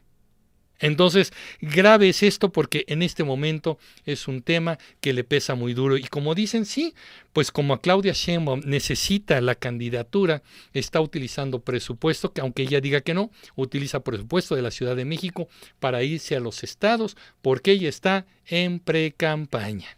Ella quiere la candidatura y va que va a ir a San Luis Potosí a enseñarles a los potosinos cómo se administra bien una ciudad, cómo se administra bien una infraestructura de una ciudad tan compleja como es la Ciudad de México. Va a decir, vea nuestros casos de éxito. Pero bueno, la van a recibir, la van a invitar a comer, le van a llevar mariachis, le van a gritar, presidenta, presidenta. Y luego, terrible, de vergüenza lo que está pasando con el metro capitalino, con la eh, jefa de gobierno Claudia Sheinbaum, que no tiene propuestas, que lo que hace es saberse tomar fotos. Ya, por cierto, desapareció el novio. ¿Saben dónde anda el novio? Ahora que se va a casar, no, ya no lo hemos visto, no sé si anda por ahí, o se enojaron, este, no, no sé, a ver si el 14 de febrero veremos TikToks con el novio. Vamos a ver cuántos funcionarios, no solo de la 4T, de todos lados, van a ser sus TikToks de amor el 14 de febrero. Ya está cerca. Ok, y nos vamos con el último tema, el que ustedes habían pedido y del que muchos dicen, nadie está hablando del juicio a Genaro García Luna. Nadie está hablando porque no había mucho que hablar. Pero hoy sí, yo les voy a platicar muchas cosas del juicio a Genaro García Luna. Vamos a entrar a este tema. Ya es el último y eh, me voy a ir con sus comentarios. Ok. Para quienes todavía no lo ubiquen, que creo que todo el mundo lo ubica, Genaro García Luna, un tipo muy oscuro, terrible, nefasto, que fue secretario de Seguridad Pública en el gobierno de Felipe Calderón y quien encabezara y diseñara la estrategia también de la Policía Federal, que después se volvió la Agencia Federal de Investigación, la AFI, durante el sexenio de Vicente Fox. Bueno, pues se le detuvo en los Estados Unidos y se le acusan de muchas cosas. Lo que pasa es que en el día de esta semana inició su juicio. Vamos a ver los puntos importantes que tenemos que entender del juicio a Genaro García Luna. Eh, primero que nada, en Estados Unidos es acusado por varios delitos, todos relacionados con el crimen organizado y con el narcotráfico. El delito principal, entre muchas cosas, es eh, acusado en Estados Unidos de conspirar en colusión con el grupo criminal del Chapo Guzmán, para el trasiego de drogas, o sea, el traslado de drogas de México a los Estados Unidos entre los años 2000 y 2019. 19 años en los cuales Genaro García Luna, desde su posición de poder, estuvo apoyando al cártel de Sinaloa y al Chapo Guzmán para llevar droga de México a los Estados Unidos hay muchos más delitos, hay homicidio y muchas otras cosas. Entre ellos es muy curioso, pero hay un, hay un delito en el cual se le acusa de mentirle a un oficial de migración. Yo creo que ha de haber pasado ahí a la frontera, le han dicho usted cómo se llama, pues yo me llamo Juanito Pérez y pues no era Juanito Pérez, era García Luna. Este, incluso ese delito también lo tiene por ahí, ¿no? Pero el principal son 19 años de ayudar a este cártel para llevar droga a los Estados Unidos. Ahora, ¿Por qué empieza a tomar importancia y la próxima semana será más importante? Bueno, porque ya empezó el juicio. Hubo preparativos en los Estados Unidos, hay muchos preparativos. Él ya estaba encerrado en una celda, pero hay preparativos. La defensa va preparando los argumentos para su defensa. La fiscalía, que es la parte del Estado que lo acusa, bueno, prepara también sus argumentos y bueno, pues ya está ahí el asunto. Ya inició el juicio, inició esta semana que está concluyendo, inició desde el lunes. ¿Con qué inició? Porque decían, es que ¿por qué los medios no están hablando de eso? Pues porque no había mucho que decir. En realidad el juicio inició con la designación de los siete miembros del jurado. En Estados Unidos el sistema legal hace que se elija al azar a siete ciudadanos que además están obligados por ley. Alguien puede ser una ama de casa, puede ser una secretaria de una oficina, puede ser una abogada, puede ser un ingeniero, puede ser el chofer de un taxi, lo que sea. Se les asigna de manera eh, aleatoria, a veces ellos se espantan mucho porque les llega a su casa una carta y les dice, la Corte de Nueva York lo ha designado a usted como parte integrante del jurado que participará en un juicio. Se tiene que presentar en la corte, tales fechas y todo este rollo. Eso fue lo que pasó esta semana. Se designaron siete jurados para participar en el juicio contra García Luna. Así que ya está, el juicio se va a llevar a cabo en la Corte Federal de Nueva York, del estado de Nueva York.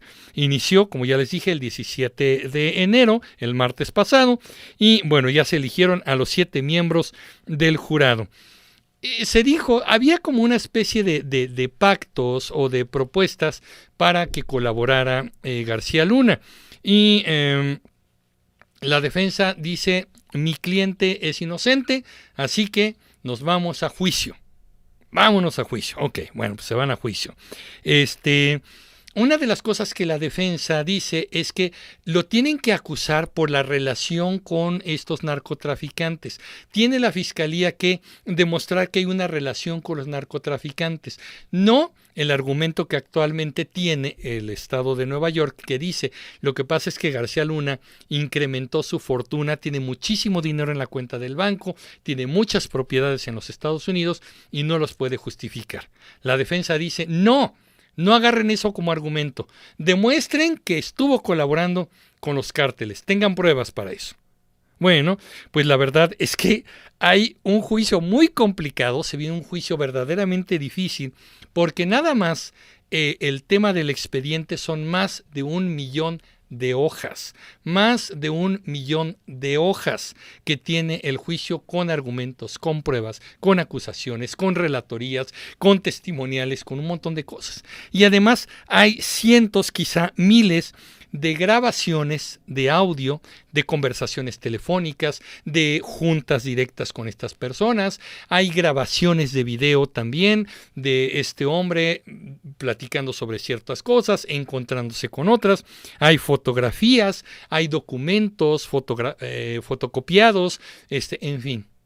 Es un juicio muy, muy complejo y durante el juicio se va a desahogar todo eso se tiene que hablar, se van a presentar esas fotografías, esos videos, esas grabaciones, este, esos documentos, se va a analizar las hojas del, expediente, ya les dije, son más de un millón, entonces es un juicio bastante, bastante complicado.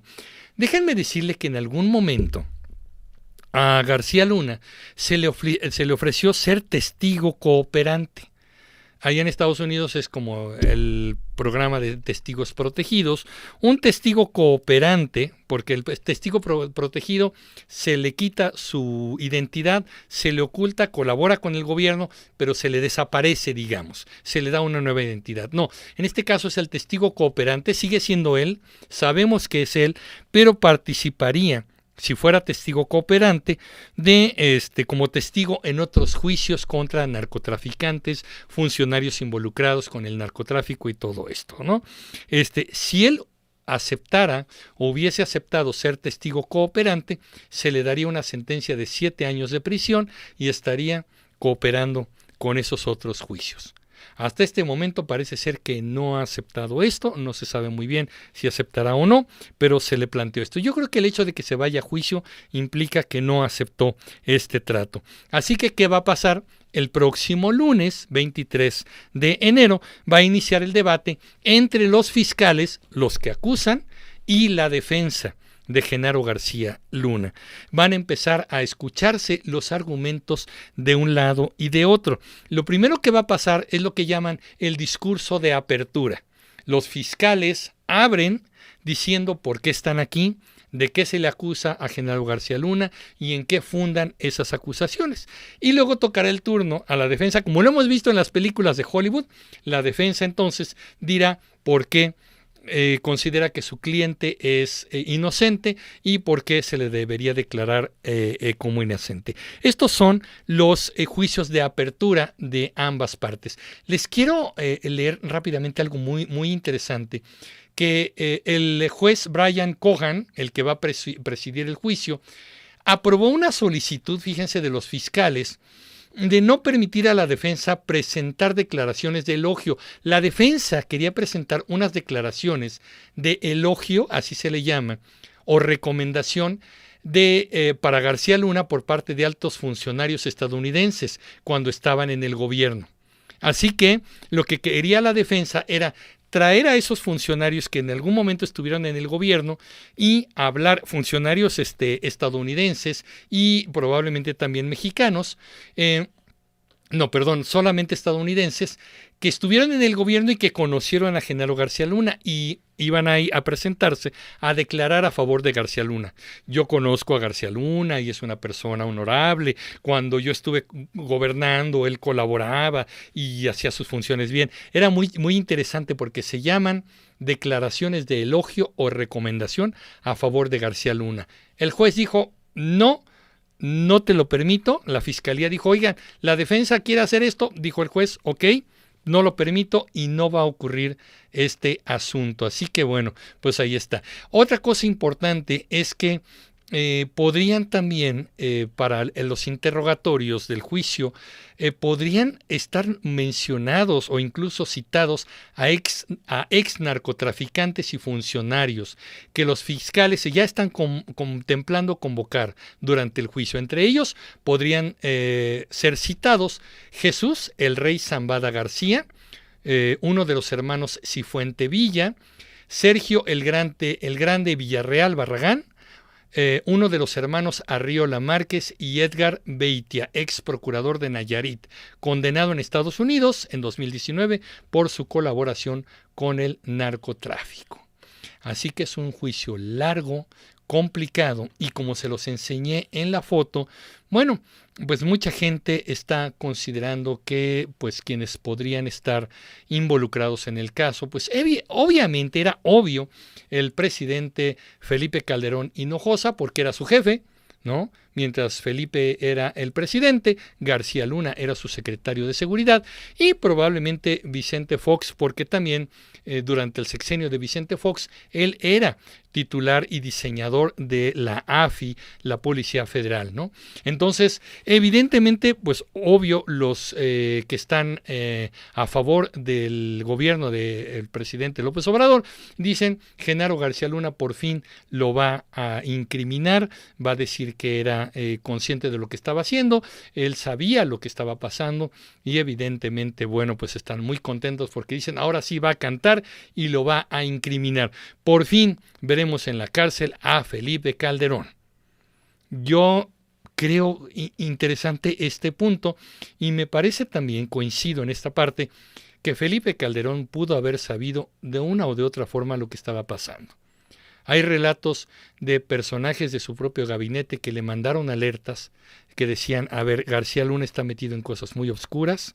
Eh, legisladores, entre ellos eh, Gerardo Fernández Noroña, también lo advirtió en la Cámara de Diputados y él confrontó directamente a García Luna. Este, había periodistas, entre ellos Anabel Hernández, que estaban diciendo, hey, aquí hay un foco rojo con García Luna. Si Felipe decide decir que no sabía, como dice el mismísimo eh, Diego Fernández de Ceballos, o pues fue muy mal presidente o era un idiota al no saber esto. Tenía que haberlo sabido. Entonces, no sé qué tan implicado estará, eso sí, no lo sé, pero no creo que durante un sexenio, eh, híjole, pues no, ni cuenta me di, no sabía. Este, vaya, nosotros a veces nos enteramos si un vecino anda en malos pasos por cómo se conduce, en qué anda, a dónde se va, a qué hora llega, qué hora sale. Andamos ahí en el chisme y sabemos lo que hace un vecino. Eh, yo no creo que Felipe no lo supiera. Pero vamos a ver qué es lo que pasa y qué nivel de involucramiento mencionará. ¿Que van a estar implicados? Probablemente sí que van a salir muchos trapos al sol, probablemente sí, y no hay que olvidar que ya hay declaraciones también de que el cártel de Sinaloa, el del Chapo Guzmán, también eh, daba recursos públicos, perdónenme, recursos económicos, dinero a diferentes campañas políticas. Es que le haya llegado también a Enrique Peña Nieto y también se habla de la campaña del actual presidente López Obrador. Aquellos que dicen ansiamos ver a Felipe Calderón en la cárcel, me parece que se les olvidó que el presidente López Obrador hizo una consulta popular para saber si la gente quería un juicio contra los expresidentes y la votación fue un sí, mayoritaria y aplastantemente que sí. Y al final el presidente dijo, pues qué bueno, pero no. Yo voy a escuchar al pueblo, pero en esta ocasión no. No voy a ejercer ningún juicio contra expresidentes, no voy a hacer ninguna denuncia contra expresidentes, porque lo mío no es la venganza. No, señor, no se trataba de usted, no es el centro del universo, se trata de hacer justicia. Y si los expresidentes tienen deudas que pagar, que las paguen. Qué triste que sea un tribunal, la Suprema Corte, no, no Suprema Corte, la Corte Federal de Nueva York, sea la que aplique justicia en un caso que debiera ser en México. El principal opositor a enjuiciar a los expresidentes se llama Andrés Manuel López Obrador. Y ya se los he dicho en otros videos, que a mí me parece que la justificación es, es que no es vinculante, no fueron tantos los votantes, este, híjole, pues no alcancé el porcentaje. La verdad es que creo yo que la causa real es que si se enjuicia a los expresidentes, se crea el precedente para que cuando López Obrador deje la presidencia, también se siga un juicio e investigar en, en dónde tuvo metidas las manos. Si fuese inocente, pues que salga inocente. Y si fuese culpable, saldrían muchas cosas ahí. Creo yo que lo que López Obrador no quiere es el precedente. Por eso se opone a enjuiciar a expresidentes. Quieren ver a la cárcel, en la cárcel a expresidentes, que se hagan las denuncias correspondientes, que se lleve a las autoridades procuradoras de justicia los documentos correspondientes. Creo eso que es lo que debe de ser. ¿Qué tanto va a estar involucrado? Felipe Calderón, lo vamos viendo. Creo yo que no, no, no saldrá ileso de este asunto, ¿no? Sí se va a llevar raspones, yo creo que sí, y todos los demás funcionarios que hayan tenido relación con esto de las anteriores administraciones y de las actuales, porque no olvidemos que aquí en los este más bien en los Estados Unidos detuvieron también a un nefasto, espantoso secretario de Defensa Nacional de Enrique Peña Nieto, que era el general Cienfuegos, lo detuvieron allá por acusaciones de con el narcotráfico y evidentemente también este llegó López Obrador, lo rescató de allá y se lo trajo para acá. Seguiría su juicio en México y una vez que pisó México no se sabe más de él y no hay ningún juicio al respecto de esto. Ahí está. Bueno, ahí, está el punto. Oye, este Fernando Oliva me dice en uno de sus mensajes, gracias. Hice una recopilación en este tema de García Luna. Eh, ¿Cómo te la envío? Me dice Fernando Oliva. Tenemos el correo comunicreando@gmail.com y con mucho gusto ahí lo recibo comunicreando@gmail.com y ahí lo recibo con muchísimo gusto. Fernando, muchísimas gracias, gracias por el comentario. Y bueno, pues hasta aquí el tema de García Luna y hasta aquí los cinco temas que tenía para ustedes y tenemos tiempo para leer sus comentarios si les parece bien este mm, tienen ganas de comentar, están comentando muchísimo, cosa que les agradezco. Ahora sí, ahora sí los voy a leer. Ya hablé mucho yo, ahora es momento de que ustedes sean los que se expresen. Eh, inolvidable yo, Emilio, lea mi comentario. Me pregunto, ¿a quién cambiará por extraditar al señor Chapo. Híjole, inolvidable. Yo creo, mira, esa es mi percepción, ¿eh? Creo que Ovidio nunca se va a ir a los Estados Unidos. Ya le preguntaron a López Obrador en una, en una mañanera, ya que está detenido Ovidio, ¿cuándo lo van a extraditar? Si el tema del el operativo era eh, detenerlo, hubo secuestros, hubo eh, bloqueos, hubo un caos terrible, murió un general, murieron muchas personas, este, era como para que lo tengo, vámonos a la frontera Estados Unidos, aquí está. Y no fue así. Este, dijeron cuándo lo van a extraditar y dijo el presidente, primero vamos a ver los delitos, vamos a ver. ¿De qué delitos se le acusan? Vamos a ver.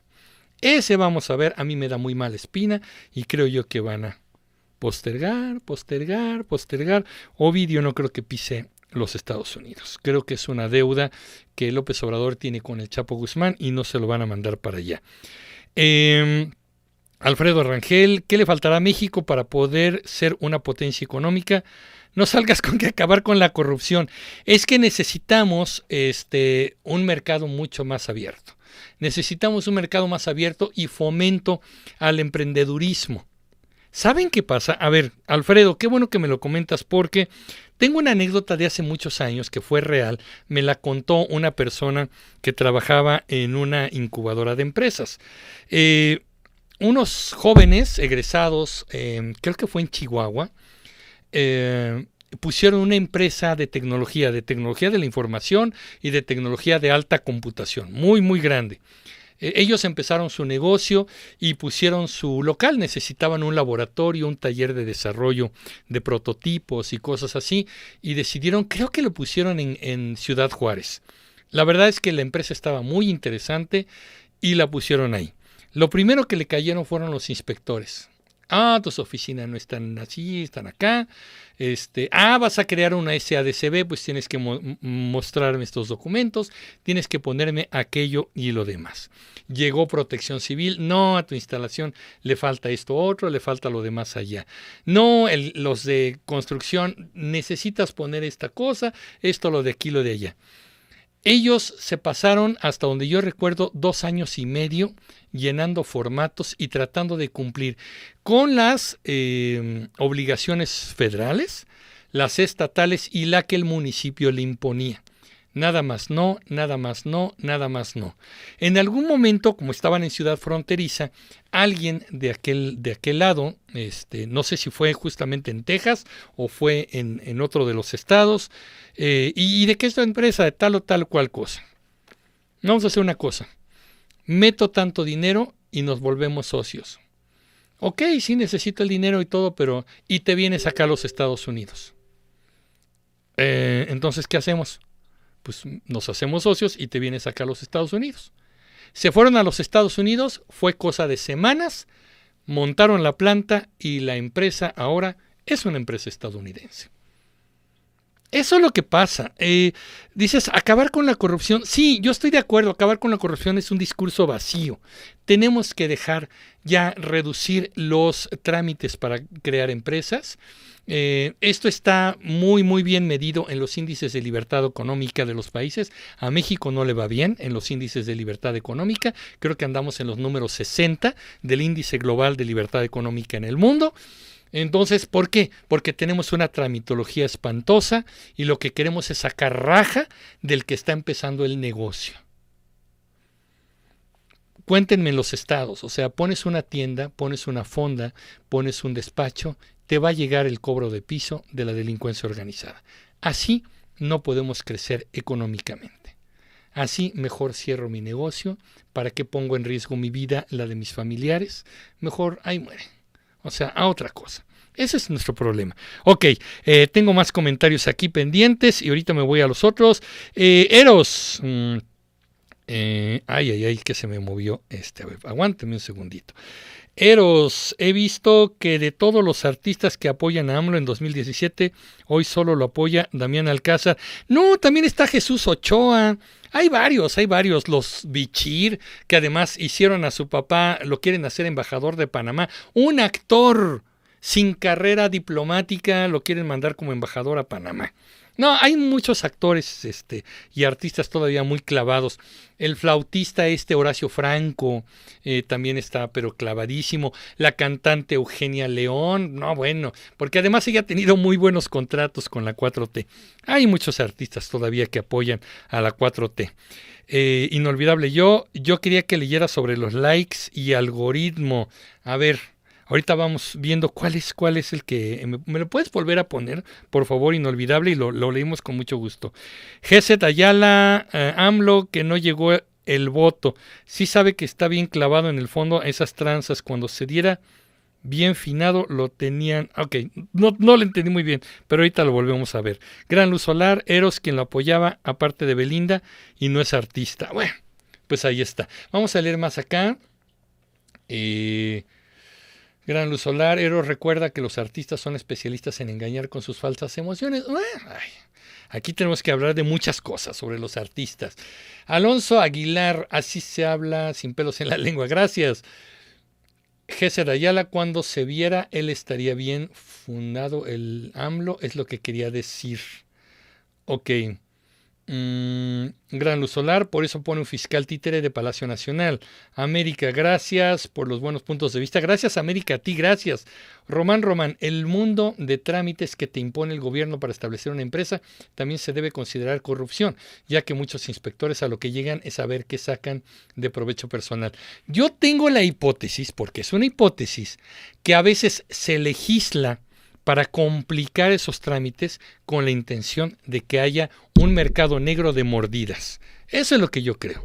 Si no, ¿para qué pones tanto em, trámite absurdo? Yo creo que también se legisla para que entonces, cuando no puedes cumplir con todo, pues mejor, a ver, a ver, inspector, pues de a cómo, de a cómo ya me arregle el papel. Uh, pues le va a salir bien caro, pues a ver, hábleme y dígame de cómo. Pues ahí está. Eh, Eliseo, en Bolivia a una señora que no tiene idea de nada le están poniendo de embajada en Paraguay, solo porque es el servil al partido de gobierno. Nuestra triste política, este, y es mundial, ¿eh? ocurre en todo el mundo. Lo que pasa es que hay países en los que pasa más y países en los que pasa menos. Pero esto es un, un mal mundial. Alfredo Rangel, Emilio, ¿cómo ha, ¿cómo has sido asesor de diferentes políticos? Ah, ¿cómo has sido asesor de diferentes políticos? Cuéntame, ¿has tenido algunas malas experiencias con algunos de ellos, del cual te has arrepentido de ofrecer tus servicios muchas veces, muchas veces? ¿Saben qué pasa? Eh, y les tengo un video preparado, yo creo que para la próxima semana, en dos semanas más, este... Eh, trabajar para un político es terrible porque hay muchos que esperan que les ayudes gratis. Y hay otros que te prometen pago, pero se van a hacer tontos para pagar. Ahí te vas dando cuenta de su grado de honestidad y de honradez.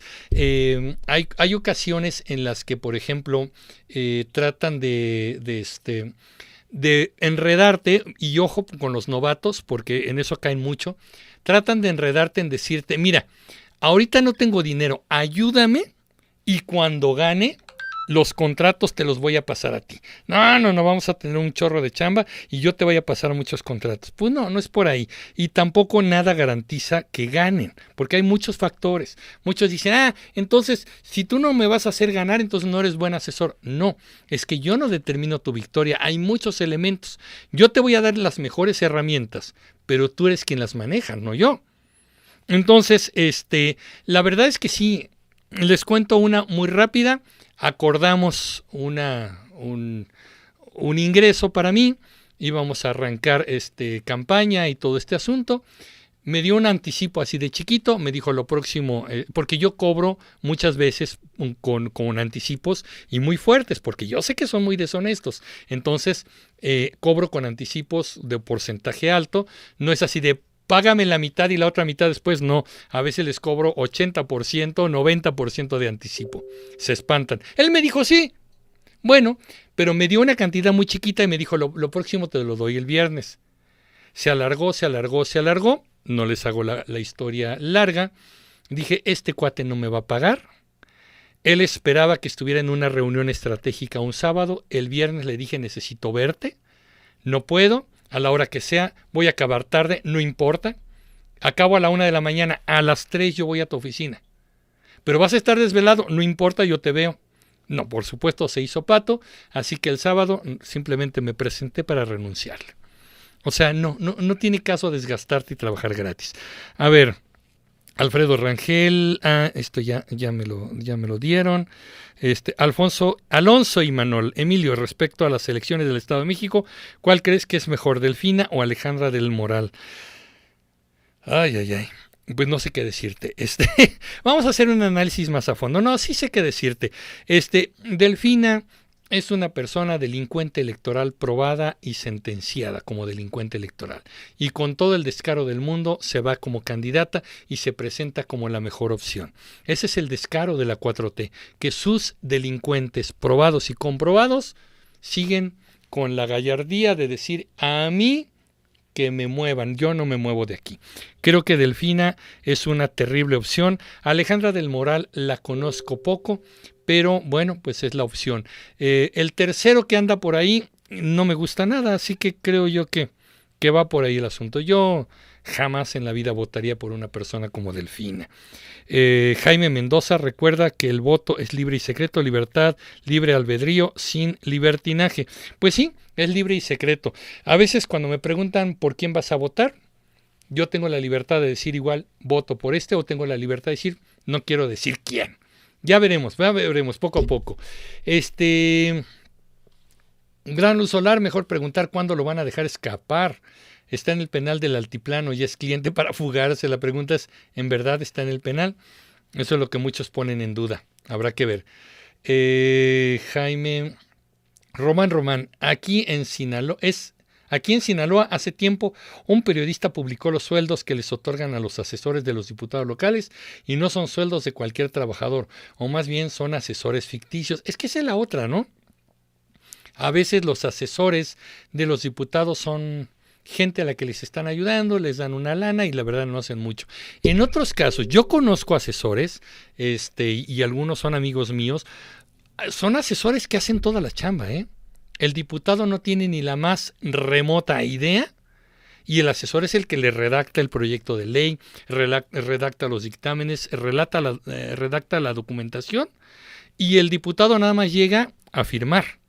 Eso es lo que muchos hacen, ¿eh? no todos. También he conocido diputados que le chambean y le chambean bien. Y mucho y muy inteligentes y le meten mucho cerebro al asunto pero hay otros que no saben hacer nada y es el asesor el que le hace todo el trabajo. Ellos llegan a firmar, a hacer su, incluso les, les escriben los discursos, se suben a tribuna y escriben lo que, digo, leen lo que otro les escribió. Así, de ese, de ese tamaño. Entonces, pues hay de todo, hay de todo. Yo aquí sí les, les digo que hay que tener eh, cuidado de no generalizar. No todos los políticos son nefastos, pero tampoco todos los políticos son honestos. No todos los políticos que dicen amar a México realmente aman a México. Y hay políticos que son muy silenciosos, que a veces no saben ni quién es y trabaja mejor que los que hacen mucho ruido. A mí me consta y los he visto y los he conocido. Tenebroso, eh, no te había visto, dice, no me avisó el sistema que hoy tienes un programa en vivo. Ándale, un complot, ¿no? Eh, te hubiera caído más temprano, no obstante, me da gusto que vuelvas a hacer videos presenciales. Aquí estamos, aquí estamos. Nos da mucho gusto. A veces la actividad nos permite hacer videos más eh, seguido y otras veces no. Alfredo Rangel, ¿cómo crees que vaya a acabar el conflicto entre Rusia y Ucrania? Ya se extendió demasiado la guerra, ¿no crees? Bueno, este es otro tema muy, muy diferente. Lo vamos a analizar está fuerte. Eh, lo único que te puedo decir es que eh, a Rusia no le resultó tan fácil como creía que iba a ser fácil. Él creyó que iba a ser así un paseíto por el bosque, llegar y tratar de invadir Ucrania. Ucrania, por supuesto, eh, tuvo sus propias fuerzas, un liderazgo muy carismático con su presidente Zelensky. ¿No? Un liderazgo carismático que hizo compromiso con la sociedad y con las Fuerzas Armadas. Este, y bueno, no podemos evitar la ayuda un poquito por debajo del agua de la OTAN y de los Estados Unidos. Así que para Rusia no ha sido fácil. Eh, creo yo que ambos países han sufrido mucho. Eh, la, ONU, la Organización de las Naciones Unidas, ha sido muy tibia en la condena a la invasión rusa, porque eso es lo que es. Eh, quien tomó la iniciativa de invadir fue Rusia. Eh, México se abstuvo cobardemente del asunto y en, la, en la ONU y bueno, pues sí, efectivamente se ha alargado demasiado este asunto. Hay personas sufriendo de ambos lados. Los rusos están sufriendo, sobre todo los jóvenes rusos, porque están siendo reclutados y ellos tienen miedo, porque pues el gobierno dice, pues tienes que entrar a las Fuerzas Armadas y si no te vas a la cárcel. Y los jóvenes rusos dicen, yo no quiero ir a la guerra. No entiendo ni siquiera tu causa, ¿no? Entonces, me parece que es un tema complejo, largo, tendremos que retomarlo. Yo ya tengo un análisis, un videoanálisis sobre el caso, este, chécalo, eh, cuando inició el conflicto lo analizamos y creo que tengo que, que volverlo a analizar al, a la distancia de los tiempos, ¿no? Vamos a ver. Y Gran Luz Solar recomiendo la serie Brotherhood, Hermandad, sobre dos hermanos, un político y delincuente irlandés en Rhode Island y cómo se tejen las corruptelas en todos lados. Lo voy a tomar en cuenta, Gran Luz Solar. Soy muy fan de estas series, así que sí, sí, la voy a ver. Gracias. Pablo Pérez Rivero eh, ¿Crees que DeSantis pueda vencer a Trump en las primarias republicanas, viendo la derrota en el Senado y el duro trabajo para conseguir un líder republicano en la Cámara de Representantes? Aquí la cosa va a ser, no olvidemos que eh, eh, los republicanos en los Estados Unidos tienen un ala radical, quizá la ultraderecha más radical de los Estados Unidos, que es el Tea Party o el Tea Party o el partido del té. Eh, y el Tea Party pues es incondicional de Donald Trump porque pues abandera mucho de su radicalismo. Mm, no lo sé, creo yo que aquí los republicanos van a tener que entender y, comprender si necesitan una postura radical. Es interesante, pero no todos los estadounidenses están descontentos con Trump. Hay gente que está contenta. Y hay gente que consideró que los resultados de Donald Trump como gobernante fueron positivos para los Estados Unidos. Él logró contrastar mucho eh, las administraciones anteriores y criticó mucho a Barack Obama. Eh, y además, un punto importante es que Joe Biden tampoco ha resultado ser el presidente fantástico, lumbrera, este, que esperaban muchos estadounidenses. A, nuestro este, amigo Joe Biden también se le va el avión, también no sabe ni para dónde salir, a qué puerta salir, ¿no? Entonces, eh, hay muchos factores que podrían beneficiar a Donald Trump. Hay que ver cuál va a ser la posición de los republicanos, si quieren el ala radical o quieren un ala un poco más moderada dentro de lo que son los republicanos. Debo decirles algo muy interesante y se los cuento. Busquen por favor diferencia entre demócratas y republicanos. Tengo el video comunicreando diferencia entre republicanos y demócratas que en realidad los radicales y los de medio de derecha, cuando inició esto, fueron los demócratas. Fue el primer partido que se creó en los Estados Unidos. Y para contrarrestar ese radicalismo se crearon los republicanos. Ahora dieron la vuelta. Ahora resulta que los republicanos son la, la, derecha y los demócratas son la izquierda. Y la pongo así también entre comillas. Es, interesante, eh, analizar la política estadounidense tiene también sus puntos interesantes y habrá que ver. No sé qué van a decidir los republicanos, pero ya estamos en tiempos para que empiecen a tomar posturas. Vamos a ver qué es lo que pasa. Eh, eh, tenebroso, fue cobarde, dice, por no asusar o ponerse del lado de los racistas neonazis ucranianos. vaya, pensé que pertenecías a un país pacifista que no se mete en guerras ajenas. Pues no, es que no, tenebroso. Primero, no puedes hablar de racistas y neonazis cuando el presidente Zelensky es de origen judío. Es eh, tan absurdo como cuando el presidente habló de otro judío y le dijo nazi. O sea, o hitleriano se lo dijo. Es así de absurdo el no entender los lados ideológicos de, cada, de cada punto. Ahora, el ponerte del lado de Ucrania no era condenar la invasión de Rusia, no era ponerte del lado de Ucrania. Condenar la invasión de Rusia era la exigencia del cese al fuego y el fin de las hostilidades. De eso se trataba. No era de decir, ay, pues rusos no se defiendan y ahora sí ucranianos ataquen a Rusia. No era así la postura. Entonces, mucho cuidado porque sí, el absurdo de los críticos de tratar de neonazi a Zelensky y al gobierno es tan absurdo como decirle neonazis o hitlerianos a la comunidad judía, así de ese tamaño y de contradictorio. Pero bueno, quienes no entienden de esto, así lo han defendido. Eh, ok, eh, Gran Luz Solar dice Heréndira, aquí también está pasando nuestro gobierno. Paloma Martínez, lo bueno es que nuestro presidente López Obrador no se mete en guerras. Pues es que sí, depende de, de, cuál sea la guerra que le conviene y cuál no. Hay unas que sí y hay unas que no. Condenó, por ejemplo, el, golpe de Estado o la detención de Pedro Castillo en Perú y sigue condenando lo que está pasando por allá, pero no ha condenado la persecución de opositores eh, y de ciudadanos en Nicaragua, ¿no? Entonces creo yo que por ahí está mucho los matices. Eh, Gil mm, Rubius, Emilio, buenas noches, saludos a ti y a Chayo desde Monterrey. Ah, es que se ve Chayo, ¿verdad? Ahí, ahí lo tenemos. Ahí está Chayo. Saludos. Em, Alfredo Rangel, ¿ofrecerías tus servicios de consultoría a Donald Trump? Creo que te pagaría muy bien, aunque te llegara al precio, ¿aceptarías? Este, eh, no sé.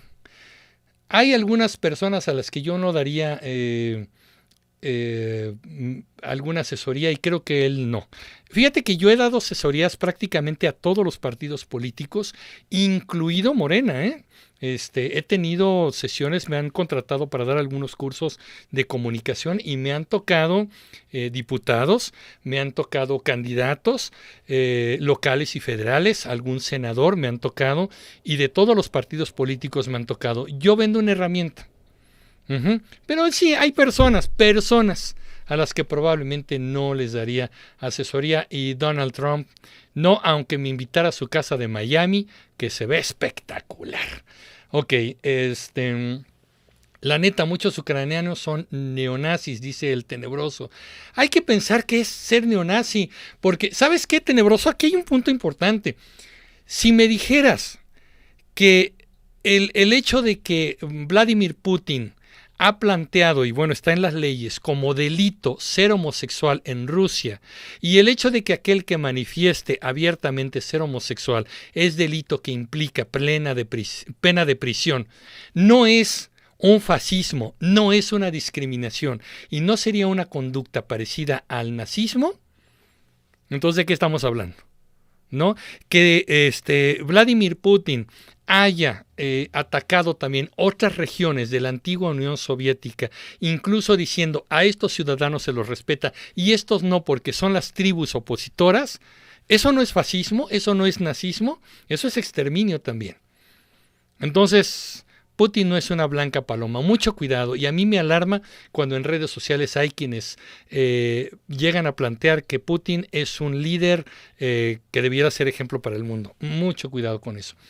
Mm, Pablo Pérez, muchos ucranianos no quieren decir que todos sean neonazis, son gente como nosotros y tenemos que ser solidarios porque muchos inocentes han muerto. Y es que en todos lados, ¿no? En todos lados hay gente con pensamiento divergente y diferente y, y ah, de eso se trata, diverso, ¿no? Incluso pensamientos radicales que atentan contra derechos humanos, pues ahí están. Y pasa en todos los países, ok. Maru Ortega paso a paso con firmeza Noroña en la cabeza. Ok, ahí está. Leído está. Paloma Martínez, nomás que digan la verdad porque a veces hablan puras mentiras sobrantes que ni al caso van. Pues sí, aquí sí hay que tener mucho cuidado con la información y de dónde la tomamos. Fernando Oliva ya llegó tenebroso, ok. Este, Maru Ortega, unidos avanzamos para continuar con la transformación. Noroña, presidente, 2024. Tiene seguidores, ¿no? Que lo ven como una, como una buena opción. Ahí está. Manuel Islas, eh, son panties del otro lado, lo encarcelaría Putin en Rusia. Bueno, no sé, no sé, mira, aquí no.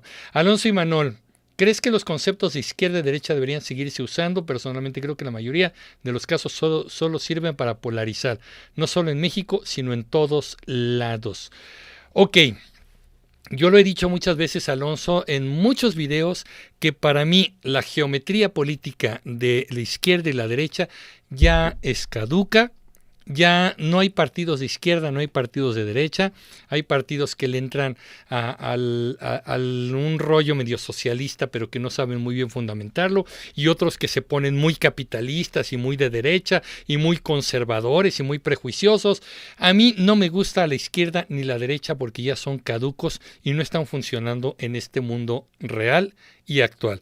Creo yo que la verdadera lucha y los dos polos que en los que hoy se debate el mundo no solo México, no solo América Latina, el mundo entero es entre el autoritarismo y entre las libertades o la democracia.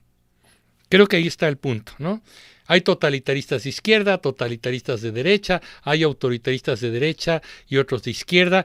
Hay mucha gente de izquierda, y yo lo he dicho, incluido el presidente López Obrador, que se dice de izquierda, pero cuyas decisiones, pensamiento y posturas son de una persona altamente conservadora. México es un país conservador, aunque a muchos les sorprende y les molesta. México es un país altamente conservador que venera a los líderes liberales como Benito Juárez, como eh, eh, Francisco y Madero. Venera el liberalismo, pero en realidad nuestro proceder de todos los días es de alto conservadurismo. Somos un país conservador. Yo no soy conservador y no coincido con el conservadurismo. Yo soy altamente liberal. Creo en las libertades, soy demócrata y soy humanista. Y creo yo que el mundo, resumido, se debate entre el autoritarismo y las libertades. Creo que va por ahí. Ya casi nos vamos, ya casi nos vamos. Dos horas. Qué increíble, qué aguante tienen ustedes. Me encanta. Muchas gracias. Ya nos vamos.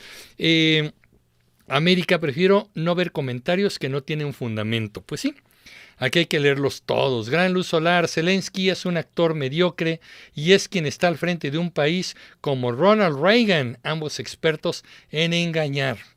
Bueno, ahí está. Pero, híjole, a diferencia de Ronald Reagan, Zelensky tuvo más callo para cultivar su, su carisma. El tenebroso, hoy somos progresistas, inclusivos, honestos, decentes, leales, afables y humanistas. Acabo de escribir a un chairo. Así mero somos. Progresistas. Al presidente le gusta el siglo XIX, le gusta el burrito jalando una bomba de agua, no la tecnología de un motor. Eh, inclusivos, no le gusta el feminismo, eh, procura no hablar del aborto, procura no hablar de las personas en matrimonios con personas del mismo sexo. Eh, decentes. ¡Ay! No me hagas decir nombres, porque ya lo sabemos, ya lo sabemos. Ok, leales. Pues ya no, ya hay muchos que ya están viendo cómo se bajan del barco. Eh, afables y humanistas. Eh, una de las cosas que ha demostrado el presidente es ser poco empático con las víctimas. Prefirió defender a Claudia Sheinbaum que a las víctimas, los fallecidos y los lesionados. Ha preferido defender a Hugo López Gatel que a las personas que tienen familiares muertos durante la pandemia. Ha visto hincarse ante él a una mujer implorándole que le ayude a buscar a su hijo secuestrado y no en ningún momento le dijo, señora, no se arrodille, párese, la escucho, véngase para acá. Y le seguimos. Pero bueno, ahí está el punto. Gran Luz Solar, ¿qué opinas de nuestro presidente? Ah, dice Román Román. Ok. Eh, bien, ya las últimas están contestando entre ustedes. Jaime Mendoza, a mi manera manifestamos al reverso de la boleta, no alianzas. Ok.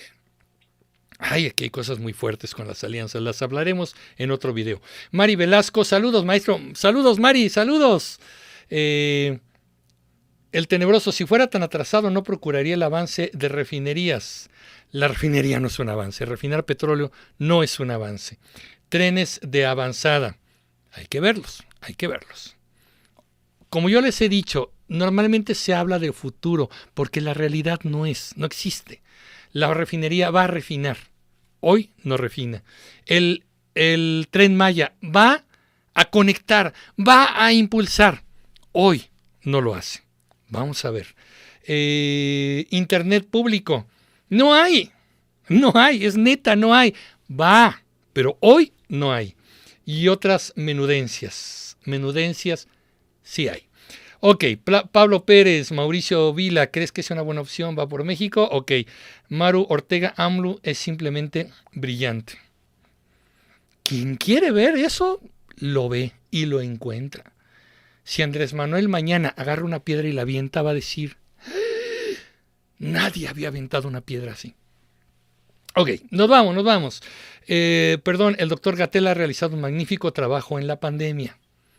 Sí, y aparecen, van a multiplicar el pan y los peces. Si los quieren ver así, es su derecho.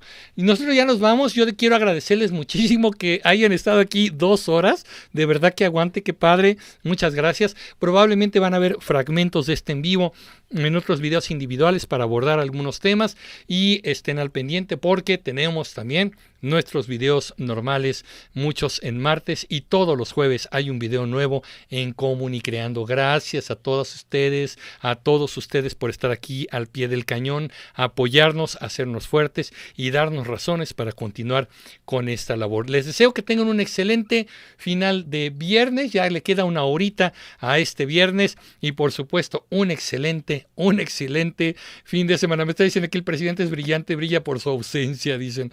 Ok, bueno, vamos a ver, ya estaremos hablando de todo eso. Yo creo que haremos un día un en vivo para hablar de la percepción que se tiene del gobierno, porque aquí o es blanco o es negro y no necesariamente tampoco es así. Nos vamos. Tengan un excelente fin de semana. Yo soy Emilio Pineda. Les agradezco que hayan estado aquí y nos vemos en el próximo capítulo de Comunicreando. Pásenla bien.